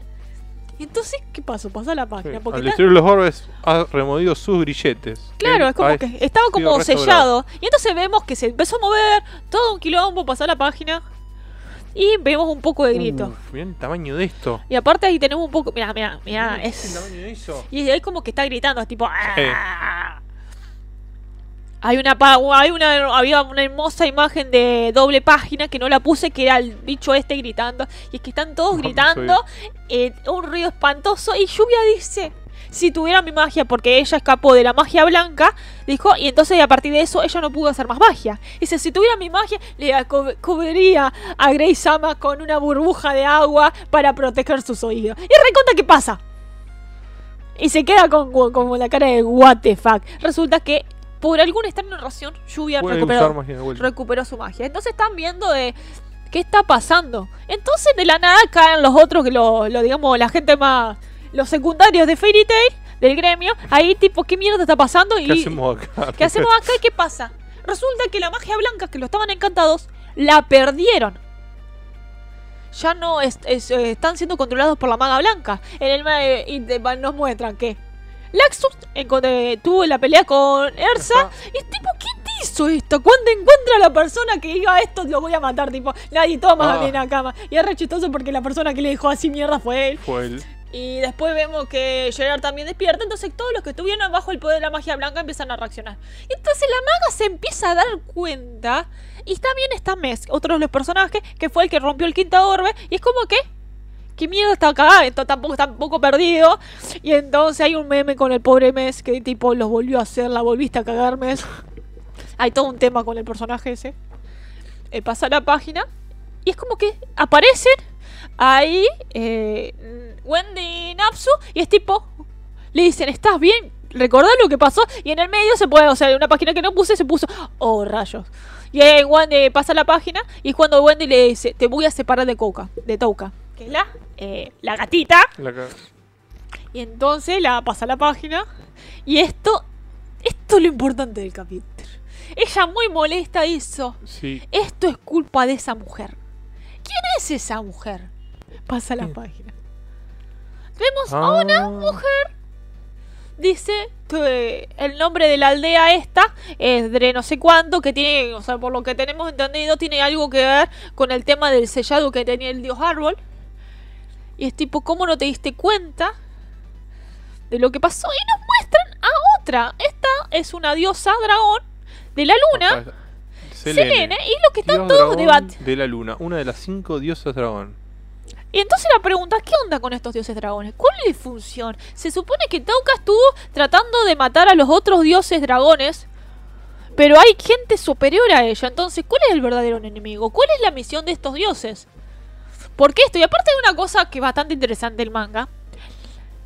La línea sanguínea de Lucy, que son las Gear no sé cuánto, que es, la fa- es su familia, ella es igual a su madre Laila. Y resulta que hay un pariente hace 400 años, que es Ana, que reapareció en el manga. Y, tiene, y el diseño son muchas, son rubias, pechugonas, y es muy similar al diseño. Entonces es otra, es otra de esa línea. Hay toda una, relación con lo que pasó hace 400 años, de que los dragones de Slayer realmente vienen de esa época. Después nos enteremos que la madre dragón, que es la madre de Ersa, también viene de esa época. Y Ersa también viene de esa época. O sea, nacieron ese tiempo, pero por cuestiones de random y magia y, y espacios Cosa temporales los mandaron al tiempo presente que pero es O es sea, eso. ¿habrá una relación de sangre con este nuevo personaje? No sé si un personaje, pero puede ser sí. Aparte, eh, ya nos presentan algo, una noción nueva, dioses dragones. Son cinco de los dioses dragones. O sea, Y este es el único que se presentó hasta ahora. o sea, no, o sea, los otros también son dioses dragones, pero como que te dan a entender que hay cinco que son superiores. Como son los, la mayor jerarquía. Y entonces, ¿por qué esta mujer la mandó a, a la maga blanca hacer lo que hace? Porque, digamos, a romper los, los otros dioses dragones. ¿Con qué motivo? Tipo, ¿por qué me engañó? ¿Qué es lo que quiere? Entonces hay un montón de teorías que pueden llegar a pasar. Y esto realmente, te digo, con lo último, estos últimos capítulos le verió un montón Fairy porque después de la finalización de la serie, que fue un final de mierda, nos cagó mucho, entonces ahora está levaleando y está, nos, está, me- nos está metiendo más la historia y está leva- levantando el Fairy Tail que, la, que los fanáticos te queríamos. Digamos, quilombo tras quilombo. Y obviamente, si realmente esta mujer es la enemiga final, es necesario no solamente a Napsu y compañía, también necesitas todo Fairy Tail, porque le da- el grupo completo es como Black Clover. Claro, sí, sí. Hasta si los Black Bull puede ser poco. Es Eh, fuerte, pero no es tan fuerte como cuando estaba con- con... exactamente, porque con digamos entre todos se complementan. Así que fue un capítulo muy interesante. Hay que ver qué, qué viene. La, la, la portada y las imágenes a color fueron muy lindas. Me Y gusta. obviamente fanservice, porque a Majima le encanta hacer fanservice. No, me gusta mucho esta imagen ahí del, del onsen este con los cerezos, las lámparas. Sí, así que realmente no sabemos qué, quién es esta mujer, de dónde salió y cuáles son sus objetivos, porque eso es lo más importante. Si realmente quiere hacer un, una crisis en el mundo, o no, o simplemente está ahí, tipo, ah, miren, mátense, no sé. Mm, Y seguramente en los próximos capítulos van a estar comentando un poco al respecto. ¿Te parece entonces ahora si pasamos a Doctor Stone? Dale, no desconectes, ¿Eh? no desconectes. No, no, te lo cambié de puerto. Doctor Stone, ¿qué, ¿cómo estuvo Doctor Stone esta semana? Doctor Stone, eh, estuvimos en un capítulo de, de transición. eh, donde. ¿Te acuerdas cómo había terminado? Nos vamos a la luna Sí. a buscar al Wyman. eh, y bueno, el capítulo comienza con todos los personajes diciendo: Sí, vamos a ir a la luna porque Trisui dice: "Eh, En este nuevo mundo nada me impedirá desearlo todo, hasta las estrellas. Eh, por su parte, dice: Brutal, la ciencia es increíble. Está re Eh, fanboy de la, de la y ciencia. están todos básicamente diciendo. eh, uy, siempre se me olvida el nombre de- del amigo de, de Senku. ¿Cómo? Kaiju. ¿Qué, re- qué re- eh, qué rechazo que le tengo a Taiju. Eh, no sé por qué. Le dice, bueno, acá viene y aclara cómo pueden hacer para construir un cohete, eh, eh, una nave espacial. Y ahí cuando Taiju le dice, eh, construir cohetes es tu especialidad, ¿no es así, Senku? Como diciendo, cierto que vos sos un experto en esto, ¿no?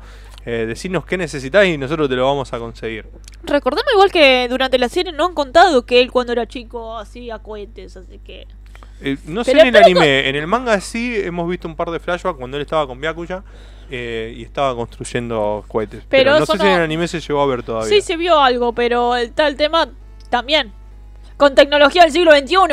Bueno. Eh, y acá vemos una muy linda imagen eh, con, una, con una frase. eh, Senku con lo que podría llegar a ser la nave espacial construida de forma primitiva, que dice, el sueño de ayer es la esperanza de hoy y la realidad de mañana. Es una frase de Robert Goddard, que fue el ingeniero que creó el, primer cohete, eh, primer cohete espacial eh, con combustible, digamos. Eh, un poco bueno, haciendo el paralelismo con lo que va a realizar Senku. Y además me gusta mucho la frase porque habla justamente de esto, de, de el hoy y del mañana, haciendo un poco el paralelismo ¿no? con el paso del tiempo que ha tenido la serie. Volviendo a la historia principal, vemos que eh, están despetrificando al resto de los aldeanos y eh, nos dan un pequeño, un pequeño adelanto más sobre el tema de las armas petrificadoras. No sé si se llega a ver en ese cuadrito. Eh, el, personaje que apareció la, la semana pasada, este samurái, eh, les cuenta que destruyeron todos los, de, los miles de dispositivos petrificadores que habían caído del cielo, excepto uno que robaron unos bandidos.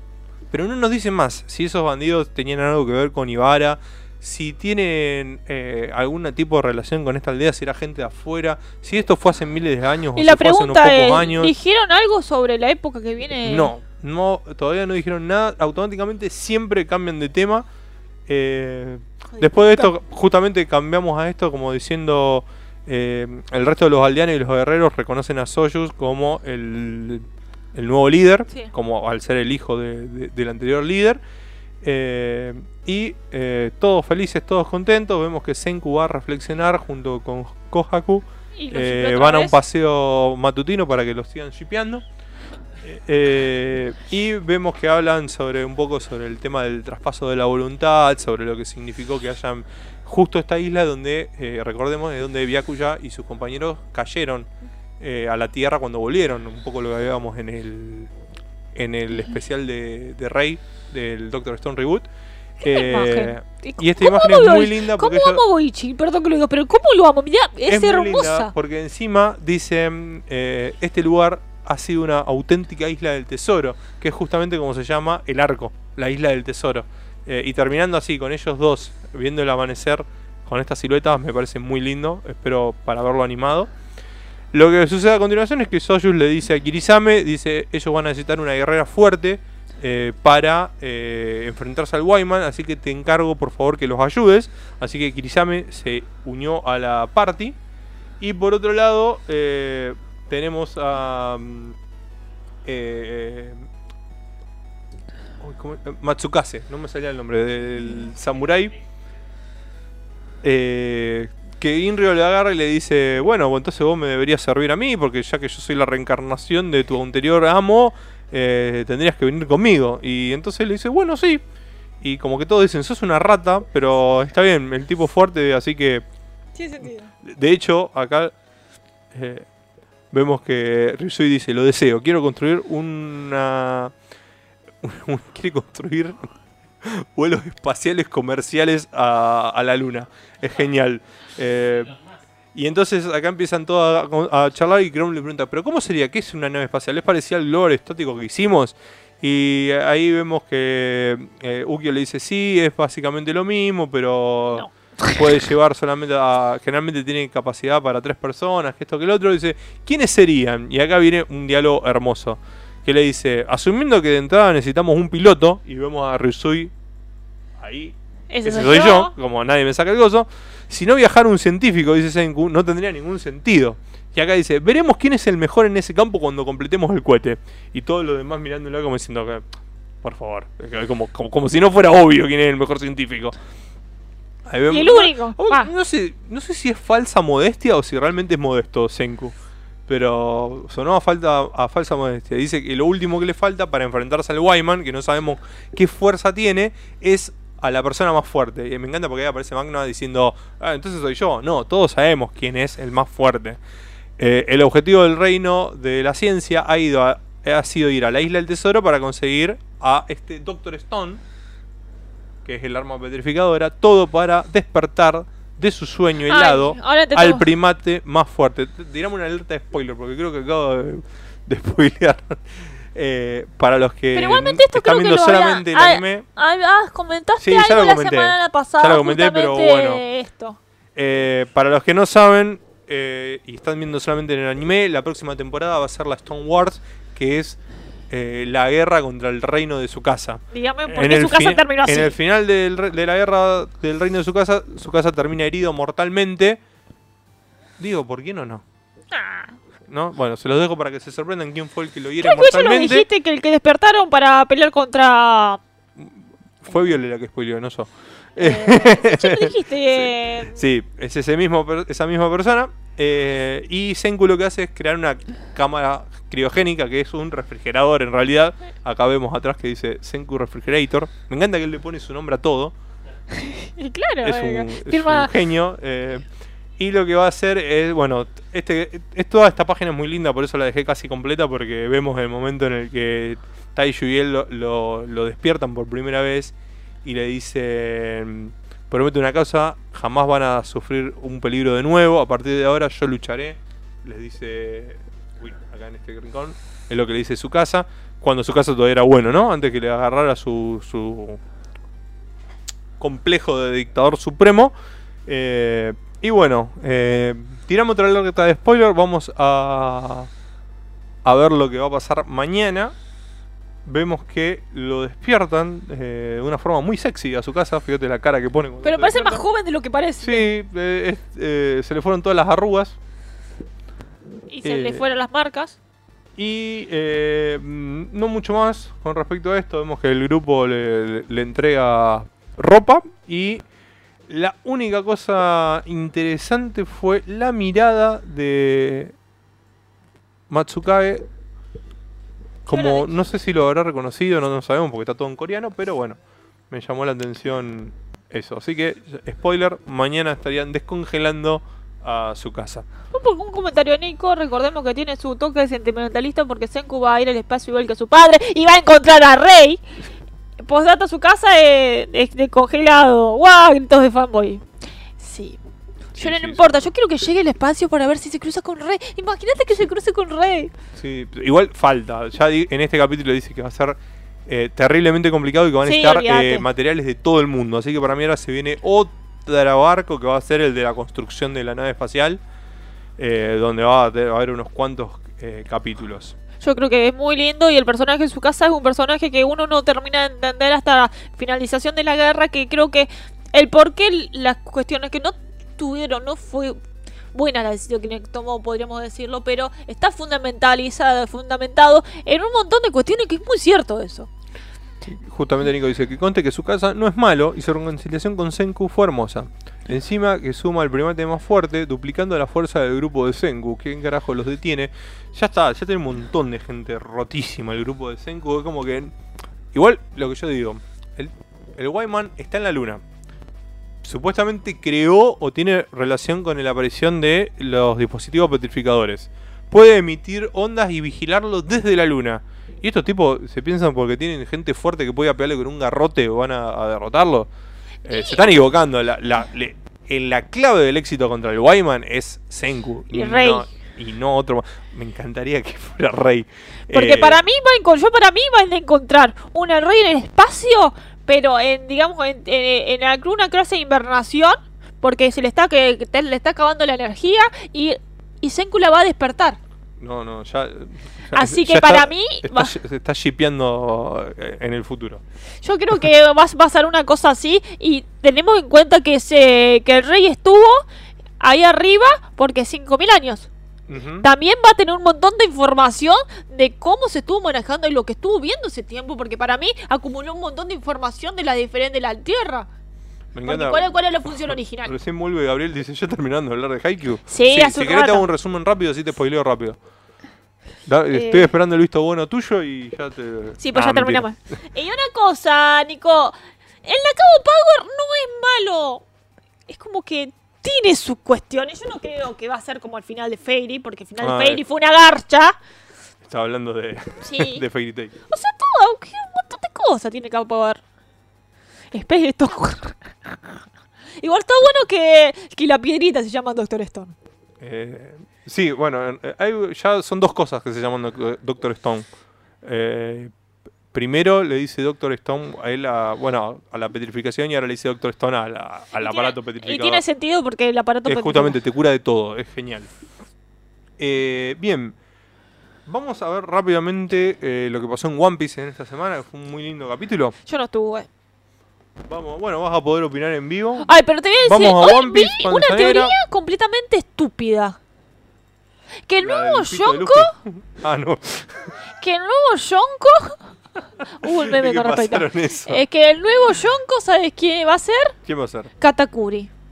A ver, no ¿Por entendemos, qué? gente. ¿Pero por Con lo que pasa ahora, el sistema de Yonko va a caer. Cayó el sistema de Shikibukai. ¿Por qué el sistema de Yonko? Porque no, no, no dejemos de asumir Bueno, que eso no va a pasar. Se viene la gran guerra. Claro, si basta, el sistema de Yonko muere. Basta. Rápidamente lo que pasó en el capítulo fue eh, Oden eh, soportando hasta el final eh, la fritada en vivo, o sea, su, su ejecución, soporta la hora y en ese mientras esperamos que Orochi, Oden se fría lentamente, nos da algunos datos interesantes. Primero, nos indica que el clan Kozuki fue el que cerró Wano para protegerlo de un poder eh, exterior muy grande y que eh, su sueño era abrir Wano porque sabía que en 20 años a partir de este momento iba a aparecer eh, Joy Boy que iba a necesitar eh, que eh, iba a necesitar de Wano, que Wano estuviera abierto y que, pu- y que pudiera ayudar a este a esta persona que viene eh, heredando esa voluntad. Entonces esto me hace pensar una cosa re importante. Aparte del Rowan Poneglyph, hay otro Poneglyph acá. Que va a ser muy Sí. importante. Y creo que va a ser va, va a ser algo base del río. Poneglyph que está, está buscando Robin. Po- pobre, pobre Oden, ya no daba más en este momento. Cuando llega el final de la obra, que todos están festejando que Oden sobrevivió, Orochi, el peor personaje hasta el momento, dice, ah, hace un minuto decidí que no, la ejecución ahora va a ser por disparos. Oden a esto salva a sus vainas, diciéndoles que, que vayan, que huyan, y él se queda a eh, recibir los disparos. Pero eh, acá viene una hermosa escena y de esto se habló mucho en el Barto. eh, para los que no lo sepan o no lo hayan visto, todos los lunes, 19 horas, nosotros hacemos eh, un podcast exclusivo sobre One Piece donde analizamos el último capítulo que ha salido. El del lunes pasado fue el análisis en profundidad de este, de- Hermoso de este hermosísimo capítulo donde bueno, hubo mucha actividad también en el chat, donde la gente nos escribía, pero estuvimos discutiendo mucho sobre lo que pasó con Bien. Oden. Una de las cosas que yo comenté fue este discurso final que da Oden en esta pose, que es la pose de, de Kabuki. Recordemos que Sí. esto es una obra de Kabuki. Y él se pone como actor y empieza a dar su último discurso diciendo que él es Oden y que él nació para hervir. Que muy lindo. Eh, a todo esto vemos el disparo de Kaido. Le dan Que la va- cabeza y, y cae. Oden cae en la olla. Yo voy a decir una cosa. Por mi mal, por mi mal, por mi experiencia leyendo mangas, sonrisa. Hasta que no aparezca un cadáver y los huesitos de Oden, yo no me voy a creer nada. Pero para mí, esto no es importante si está vivo o no está vivo en este momento. Está muertísimo. Más allá de eso, yo creo que hay un montón de cosas. Lo que pasó, la traición de Orochi y la traición de Kaido. Bueno, y Kaido, todo se, ese- Kaido este- se reivindicó un poco en este capítulo cuando le dice que agarró a la vieja que lo, que lo engañó a Oden y la tuve que matar. Como diciendo, ella interrumpió nuestra pelea de una forma sucia. Entonces él mató a la anciana que tenía la fruta Mane Mane. Así sabemos que de esa forma, la, ¿por qué Von Clay tiene la fruta? Sí, Una, sé. una de las teorías, que esto me olvidé de mencionarlo en el Barto, pero aprovecho de decirlo ahora, es que, ¿qué pasa?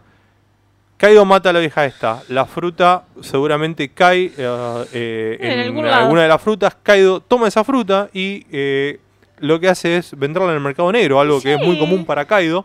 Eh, y qué casualidad, ¿no? Que eh, Von Clay pertenecía a Baroque Wars, que era una organización que se manejaba justamente en el mercado negro. Pero yo sigo diciendo Ahí una puede cosa. ser que hayan comprado la fruta de. La de fruta del diablo de Von sabemos cuál es su origen. Y también vivimos en un mundo que es básicamente 90% agua. Así que ¿cuántas posibilidades hay que la fruta caiga al mar? Y a la mierda, ya está. Pasea por el- la existencia. Eh, hasta que alguien la encuentre y se dé cuenta. Yo creo que puede ser... No, no, yo para mí se fue con Kaido acá en este momento.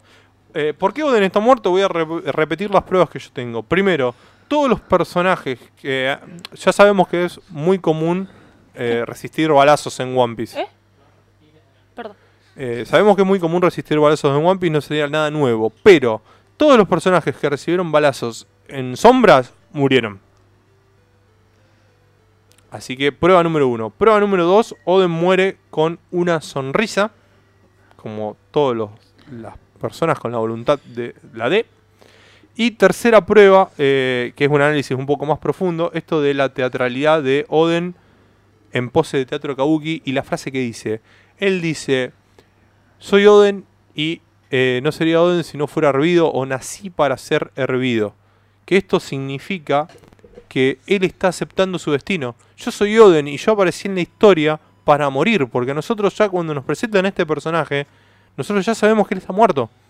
Los vainas, toda la gente en Guano ya saben que este personaje está muerto y nos cuentan de lo grande que fue. El flashback es simplemente para presentarlo como personaje, para enamorarnos a nosotros y rompernos el corazón, pero en realidad fue para eh, justamente esto, mostrarnos cómo era la relación, de eh, cómo entraba Roger y el One Piece en toda esta historia. Y él, en este cuadro final, él está aceptando su destino. Yo soy Oden y nací para hervir. Yo soy Oden y nací para morir hervido. Nací Sigo- para yo esto. sigo atándome a mi teoría de que Está para bien, se llama negación, Viole. Es No, una no de las etapas de- del duelo. Pero no, no se, no se llama negación. Yo ya dije, no importa Si Oden está vivo o muerto, yo, si a mí no me presentas un cadáver, yo no me la voy a creer. Porque ya me han engañado demasiadas veces con supuestos muertos que no estuvieron muertos. Y ahí en esta serie tenemos uno que se comió una bomba y está vivo. No, no es lo mismo. No me interesa. eh, Ah, otra cosa digo- que dijimos, estaba soportando ese aceite, estaba a más de 700 grados. 700 grados es lava. El tipo estuvo más de una hora en lava, prendiéndose fuego, soportando, ci- habíamos calculado el peso de los vainas, 5000 kilos durante una hora en lava, hirviendo, aumentando el calor. Y encima después le dispara a Kaido con un- una pistola del tamaño de un cañón en la cabeza. no, a mí me Está remuerto. Yo para mí, si está vivo, como lo dije, está completamente Me roto, encanta- destrozado, nunca- atado al Ponyga que tiene caído escondido, enca- encadenado así, tratando de romper la voluntad. porque él rompe la nunca- voluntad de la gente. nunca quise estar tan equivocado en mi vida como con esto, pero bueno. Y pero yo digo, sí, Lamentablemente- incluso si está muerto, está vivo, para mí en este momento no es lo Pará, importante. vamos, vamos a esto. Esto es lo que está mal. Oden no está muerto. Oden está vivo. En los Su corazones. cuerpo está remuerto, pero Oden está vivo. Porque ¿cuándo muere una persona? Cuando es olvidado. Y Oden jamás será olvidado. Yo, me, yo, pero igual más allá, yo después de ver este capítulo tomé, fue una cosa que es re importante. Para mí, en este momento no importa si realmente él está vivo o está muerto. Creo que hay un montón de cuestiones con el capítulo que es más importante, la información que tiraron Sí, sobre, no, un montón de información sobre el tema de, de Toki. Ah, y al final del capítulo termina justamente con Toki recibiendo una, abriendo una carta de Oden que le dice que quiere que use su poder para ir 20 años al futuro porque sabe que se viene una época muy negra para Wano, ahora que él no va a estar, eh, y que recién en 20 años va a venir esta persona, este elegido, eh, este heredero de la voluntad, a, eh, y necesitan que abran Wano para el momento en el que él llegue. Y la pregunta del final es, terminó el capítulo diciendo, y al- volviendo un poco al presente, La terminó... historia empieza a moverse hacia el presente. Es como que... Y ahí es la discusión que tuvimos en el Barto. Si vamos a volver al presente o si va a haber un flashback más de mostrándonos cómo Toki manda a los vainas al presente. Porque fíjate que dice, no es que volvemos al presente. Empieza a moverse hacia, el presente. Sí, una buena pregunta, porque teóricamente todo esto era el flashback de Oden. Más allá si Oden está muerto o no, en este momento te dan por sentado que está muerto. Entonces, lo que pasa con Toki más adelante, la última parte, no sé si te lo van a llegar a contar ahora o más adelante. Aparte también, otro enigma, Toki. De Toki nos presentaron la mujer que viene hace 800 años, que fue la esposa de, de Oden y fue la persona que estuvo hablando y contando y fue la que puso en 20 años va a pasar algo y vamos a volver y que bla bla bla. Pero fue la, el personaje que más importante que presentaron y no te dijeron nada. No, no se sabe. Así mucho. que sería interesante, pero hasta la semana que viene, porque esta semana no hay manga por el tema de La enfermedad de Oda. la enfermedad, no enfermedad, porque ya se recuperó de, Oda, por el malestar de Oda. el malestar de Oda, y ¿Qué? por lo tanto esta semana tampoco hay Barto. Gabriel Dendo nos dice, Doctor Stone también no era el jabón primitivo, tenés razón, me estaba olvidando del primer Doctor Stone, que era el primer jabón. Sí. Eh, Freddy Trejo dice, sigo teniendo esperanza de que Oden esté vivo. Oden está vivo, pero su cuerpo está remuerto nada más, pero Oden está vivo, nunca será olvidado. Nico le encanta abrir las heridas, ¿no? Oden siempre en el corazón, uno de los mejores personajes creados de Oden por Oden, por Oda. Oda no creó a Oden, Oden le ordenó a Oda que lo de Oden fue el resto de historia. Las tumbas están vacías, otro enigma más. Pero Las sí, tumbas están vacías, sí, porque todos los vainas están cosos y Oden estaba frito y se lo comieron. Gabriel, Había por hambre eso Wano. sí pasó. O sea, que Kaido sepa de las frutas del diablo. Entonces, también leyó el libro de la Akuma no Mi. No se sabe en qué momento se escribió ese libro realmente, así que puede ser. Es una fruta del diablo y algo por importante para el mercado negro la puede vender. No, no, no entiendo bien el comentario de Milton que dice, y con Haki lo más seguro, lo más seguro es que sobreviva.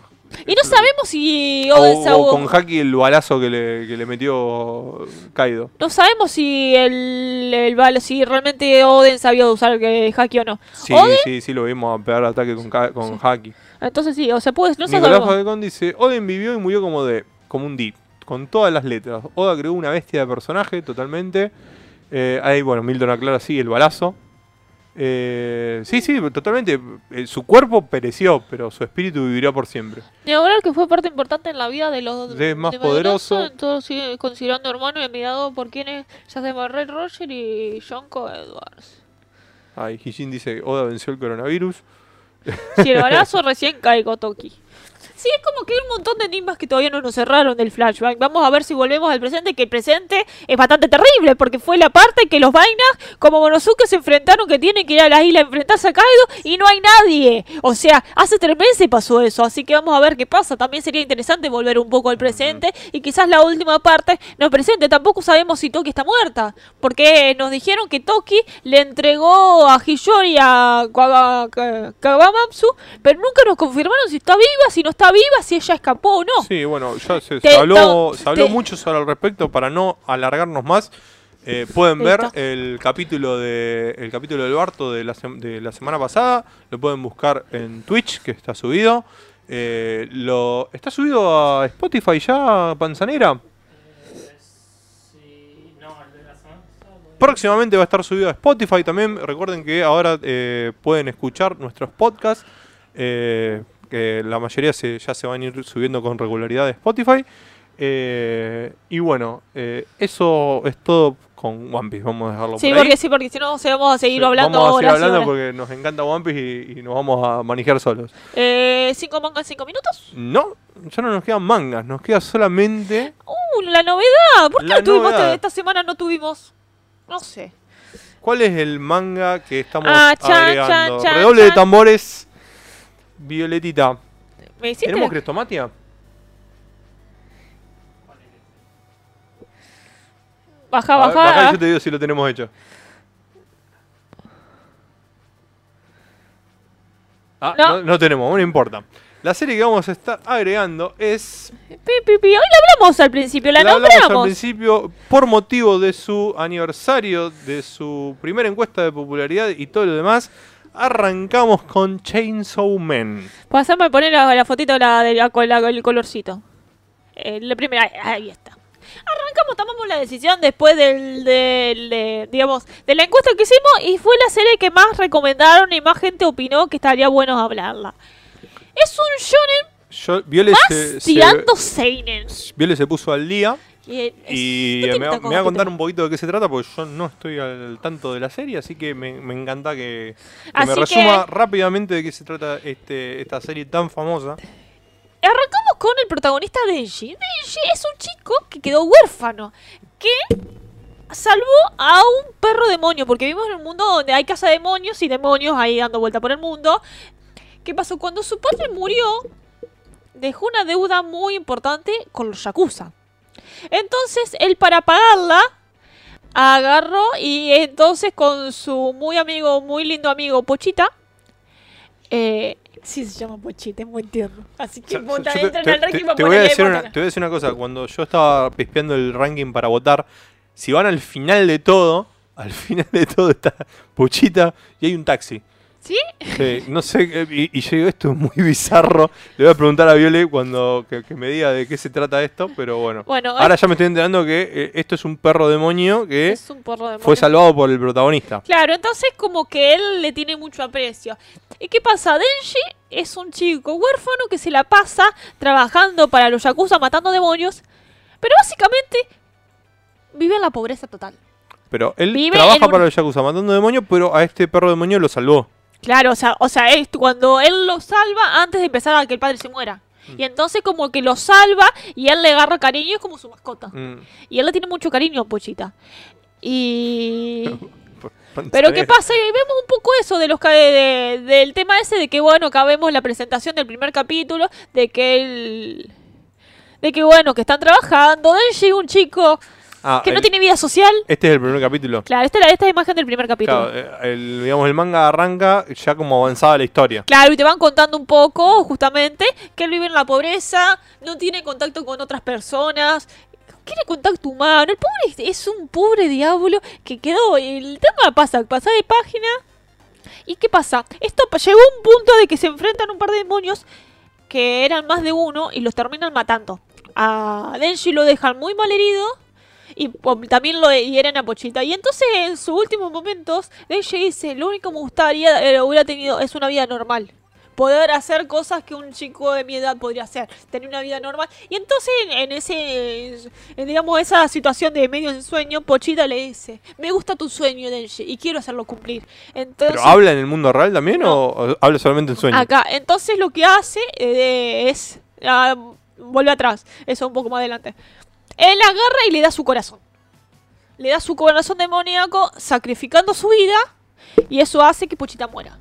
Entonces, Oh, en la rabia, eh, igualmente tiene el, el corazón es como que la- el, ahora tiene un corazón de demoníaco, pero ¿qué pasa? Para liberar el poder demoníaco tiene, viste, una, una cintita de motosierra, viste, la- acá colgando. Entonces cuando libera el poder demonio, tira de la, de la soguita, prende el motor, digamos, y se convierte en el chanza. Chainsaw Man. Exactamente.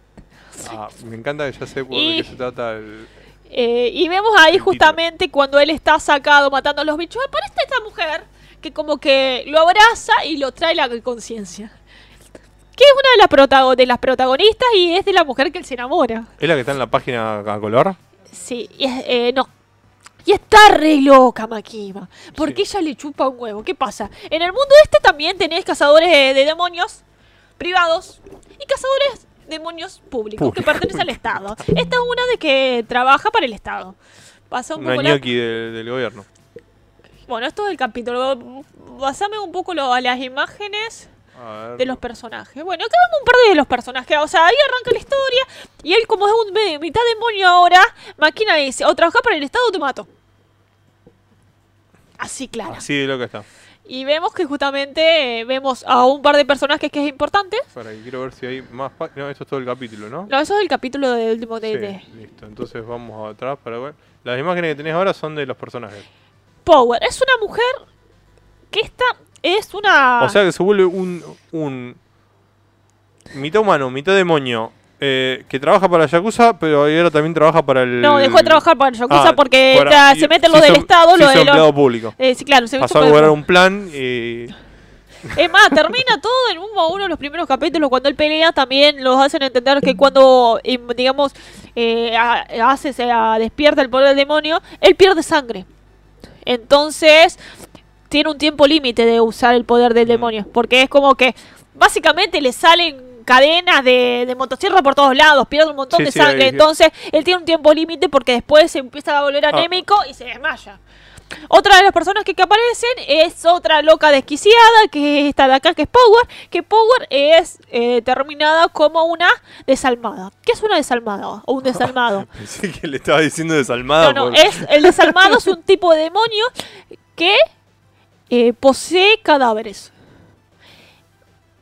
Por eso ella es un demonio, pero al mismo tiempo tiene un cuerpo humano. Mm. Por eso los cuernitos, que es, digamos, un simbolismo de que es una desalmada, porque ella eh, originalmente era un demonio que Oh. poseyó el cuerpo de esta chica. Claro, o sea, ese que es un cadáver. eh, un cadáver, pero bueno, cuando lo poseyó, ella come, hace todo, le chupa un huevo, anda en pelotas, es como que no le interesa, es como que es un cuerpo que realmente tomó de una chica, pero eh, está re desquiciada, es, es una Veo, loca veo que hay va- varios personajes con, con problemas Claro, sí, sí. mentales. Sí, esta está- tiene un problema. Este es un cazador que tiene. Eh, que es un cazador. Este, este es un tipo normal, digamos. No me lo creo. Debe tener un, Sí, tiene un par de personales, pero sí, tiene todos traumas. Porque eh, hay un par de cuestiones de que hay un demonio que se le dicen el demonio pistola. Es un demonio pistola.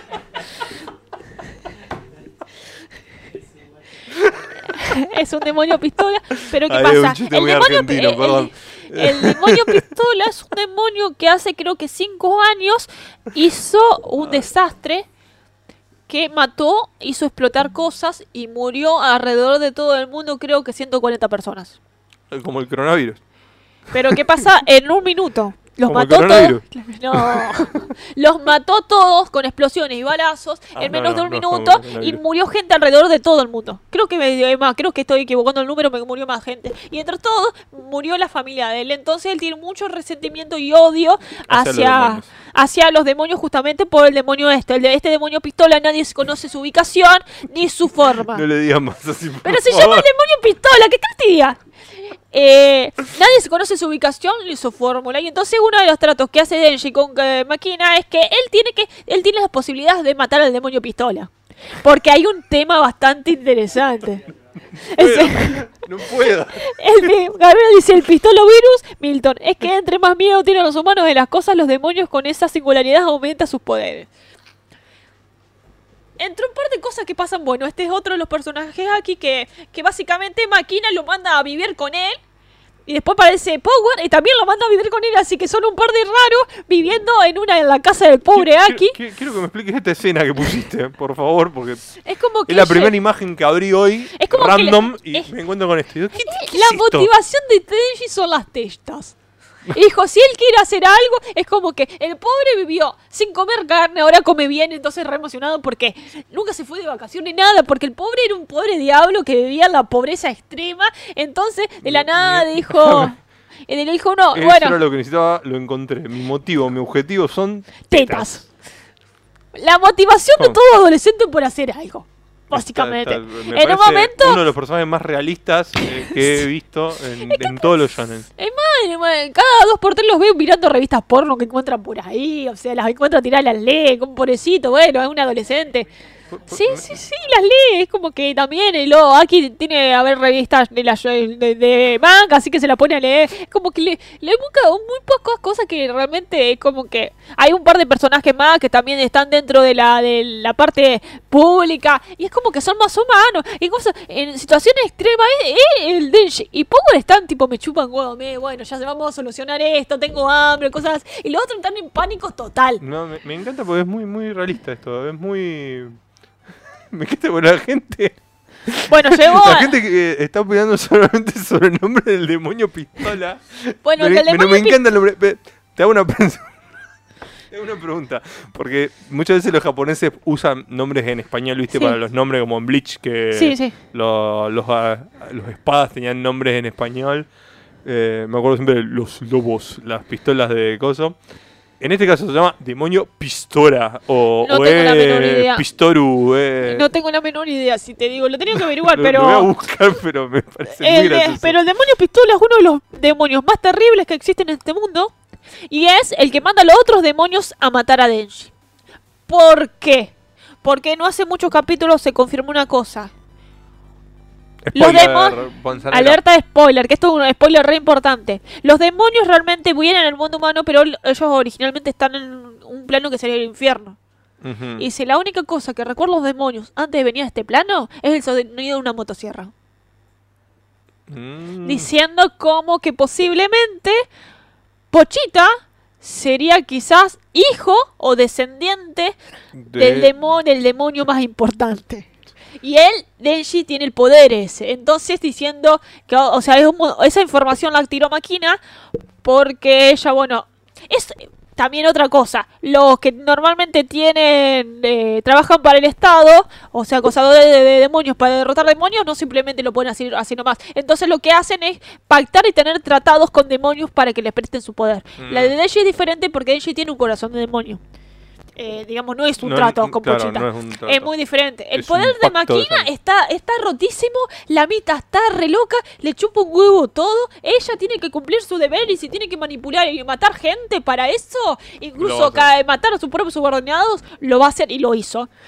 Esto, me- para los que, bueno, están viendo como yo por primera vez la serie, es bastante nueva. Tiene solamente, estaba viendo, 59 55, capítulos. Sí, 59 capítulos. Se lee en un Eh, rato esto. eh, eh. se lee un rato, es muy interesante el diseño de, de personajes y dibujos. Es muy interesante. me, me la llama mucho el arte de, de- el de arte, la sí. serie porque es distinto a lo, a lo que uno generalmente está acostumbrado a ver. Eh, es muy es bastante madura Y la historia tiene el demonio pistola. O sea, Sí. ¿qué más pueden querer para leer esta serie? y aparte nos, nos enteramos hace poco que el demonio pistola es el que está mandando a los demonios a matar a Denji porque apareció uno de los personajes que dijeron el otro día a uno de los chicos voten a Reze Reze es un otra ot- otra un demonio también un demonio bomba que intentó seducir a Denji para que renunciara y se fuera con ella sí una un demonio bomba y que al final después lo, lo- casi lo hizo mierda. El problema que fue que gracias a ese enfrentamiento se hizo público un de la historia de un demonio con la característica, que es el demonio de Denji, con la característica. ¿Qué pasó? Los grandes cazadores de demonios han decidido y le pusieron una recompensa a su cabeza Claro. y los grandes de- cazadores de demonios lo están cazando. Eh, les chupa un huevo si trabajan para el Estado o no para el Estado. Aparecieron un par que son terribles. O sea, este capítulo es lo que último que apareció. Después del enfrentamiento que hubo con Rex, que fue bastante terrible. Eh, Ahora, bueno, vas a estar contando sobre el último capítulo. que justamente es de bien. Uno de los demos de los cazadores es el Santa Claus de Alemania. Sí, el Santa Claus de Alemania. me encantan los nombres. Es un viejo. E- Es este- un viejo. e- esta es la imagen de lo que estamos viendo acá. Es la imagen de, lo, de la página de color que tuvo. Sí, sí, poné la portada. O no la puse la portada. No, no la pusiste. pero Bueno, la ya portada-. Eh, justamente muestra una de las tantas cazadoras porque... Eh, ¿Qué otra de los que está, la está cazando a Denji? Pero ahí tenés a Power también. Esa que está ahí tirada es Power. Eh, bueno, la que tiene el ojo ahí medio salida es una cazadora que también está... Esto de que es un ojo, el cerebro. Sí, sí, esa es la que Me hace está... acordar a, a Tanjiro eh, que estaba mostrando Mati en Kimetsu. No, no es alemán eh, el, el Santa Claus, ya lo dijeron. El Santa Claus de Alemania. Eh, Ah, esto es el, el demonio. esa es Power. Alta es como que bastante turbia la imagen, bastante gráfica diríamos, para ser un shonen, pero... Harta orgía, digamos. En pocas palabras, sí. En pocas palabras, sí, pasó la... Bueno, volvemos a la otra parte, que bueno, vemos un poco de eso. ¿Qué pasa? Justamente vemos que se están enfrentando y están saliendo...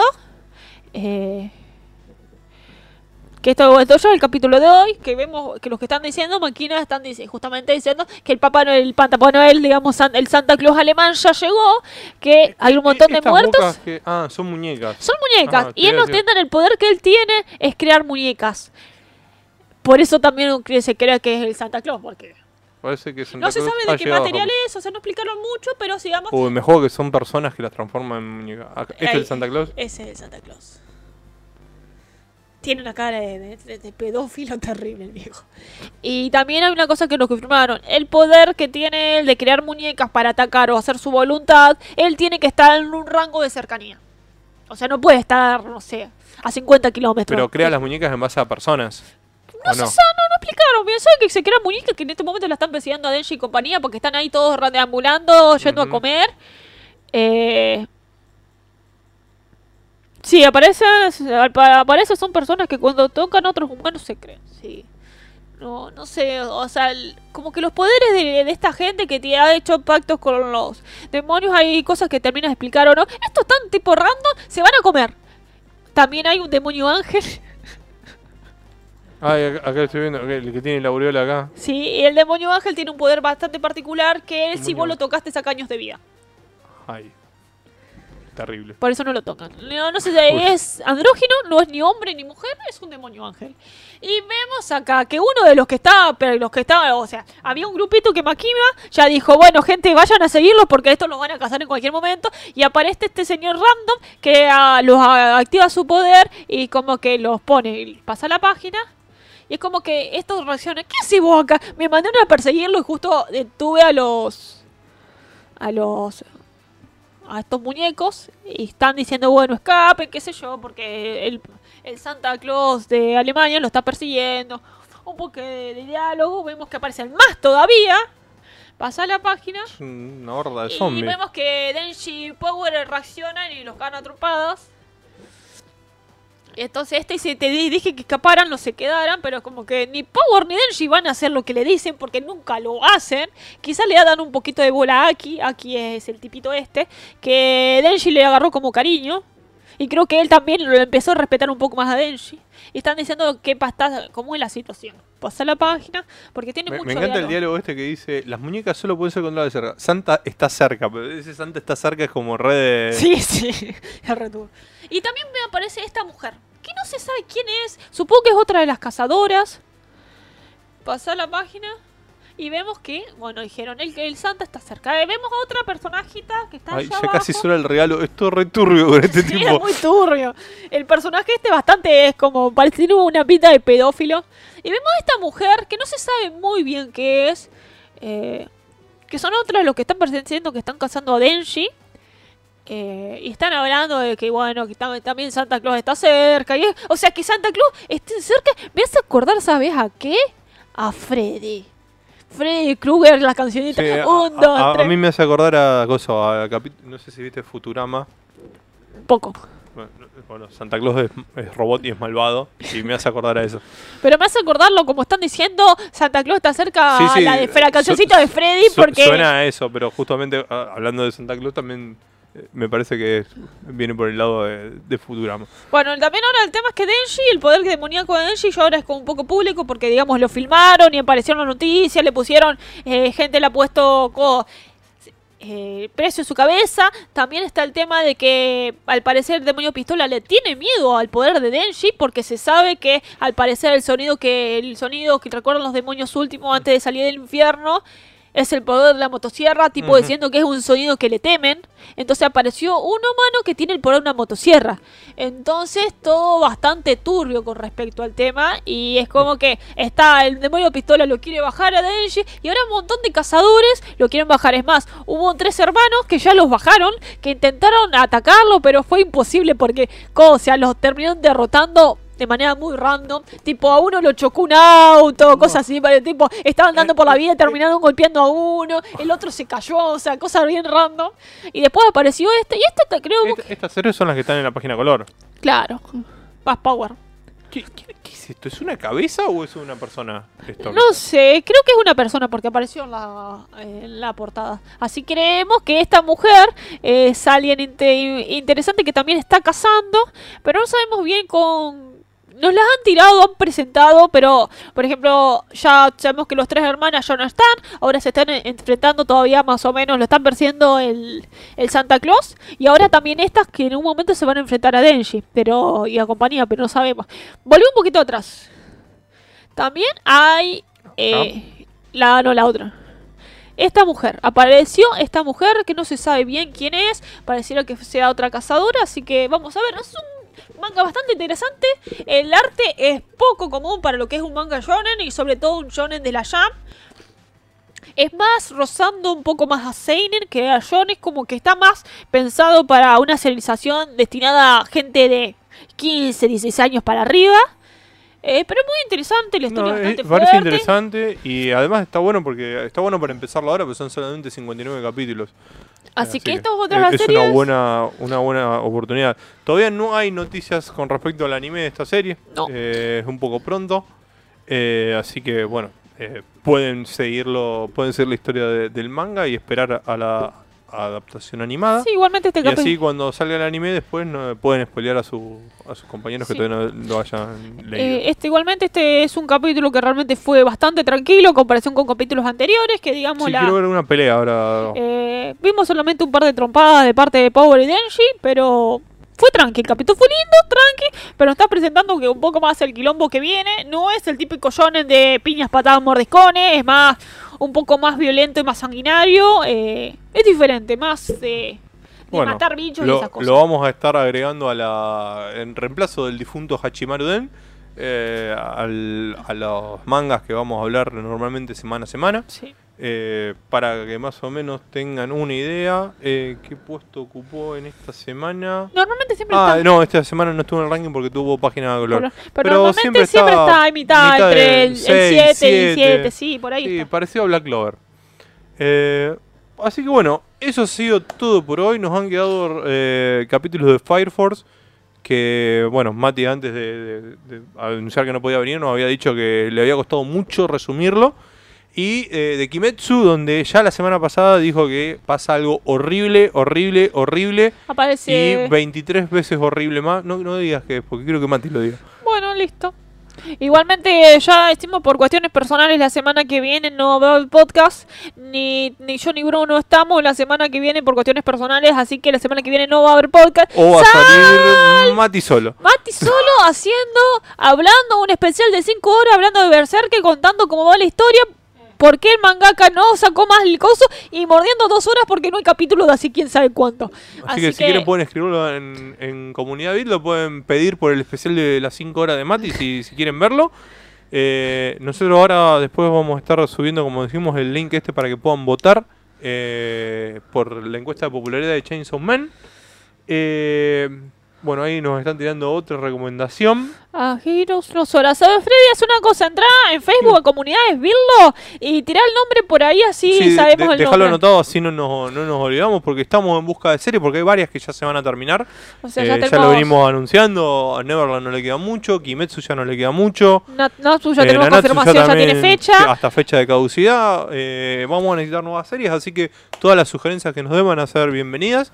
Eh, así que bueno, eh, entren en Comunidad Bitlo, déjennos sus comentarios. Pueden seguirnos en todas nuestras redes sociales, que son las que están pasando ahí arriba. No le voy a torturar a Viole haciendo que, que las Y acá repita. abajo tenemos el Patreon si nos quieren ayudar. Así Si quieren aportar para sponsorearnos, eh, todas las ayudas son bienvenidas para que podamos seguir haciendo no solamente este podcast, sino también eh, Barto Club los lunes, los martes RetroQuest, los jueves el Bitcast. Eh, y también tenemos los especiales de gameplay que estuvieron Y no nos olvidemos que jugando pronto a Castel- eh, no, no estuvieron jugando a Castelbaña, hubo un especial de Castelbaña, hubo de- eh, especial de de, Diablo 2. del Diablo 2. Sé que Fonji Kur- juegan uno, lo vieron el lo fue. Y ahora también en cualquier momento va a haber novedades de un nuevo eh, podcast, pero ya se vamos a tirar las novedades, que ya es más, ya Me tiene... encanta. Ya hay una persona que compró el especial de Mati. Hablando Sí, ya, de ya, ya está. Eh, me vendieron ese Un- manga, algo estaría un- bueno. Un, un par más y. Coso. Eh, ya, además yo creo que ya tiene eh, Instagram, es un, va a ser un podcast de cine, que ahora no sé si cu- cuando tiene fecha. El 13, viernes 13, viernes 13 que así que van a arrancar, así que estar novedades las estaban novedades en las van- redes. en las redes y prontamente vamos a tirar la fecha exacta cuándo se va a poder rifar nuestra hermosa Ah, flota el del sorteo diablo. de la, de la, Gomu Kuma no- Gomu. de la Gomu Bueno, Gomu. eso lo vamos a estar anunciando en el, en el Barto Club. Que recuerden que este lunes no, hay No hay, así que sigan nues- nuestras redes sociales donde subimos todas las informaciones y en Comunidades Virlo donde subimos, compartimos cosas, memes, spoilers y cosas. Principalmente memes. Gracias a todos los que nos han seguido. Esperemos que lo hayan pasado también como nosotros. Que hayan disfrutado de este resumen y de estos spoilers. Eh, nos vemos no la próxima semana, sino dentro de 15 días. Así que Con más mangas y spoilers. adiós. Adiós.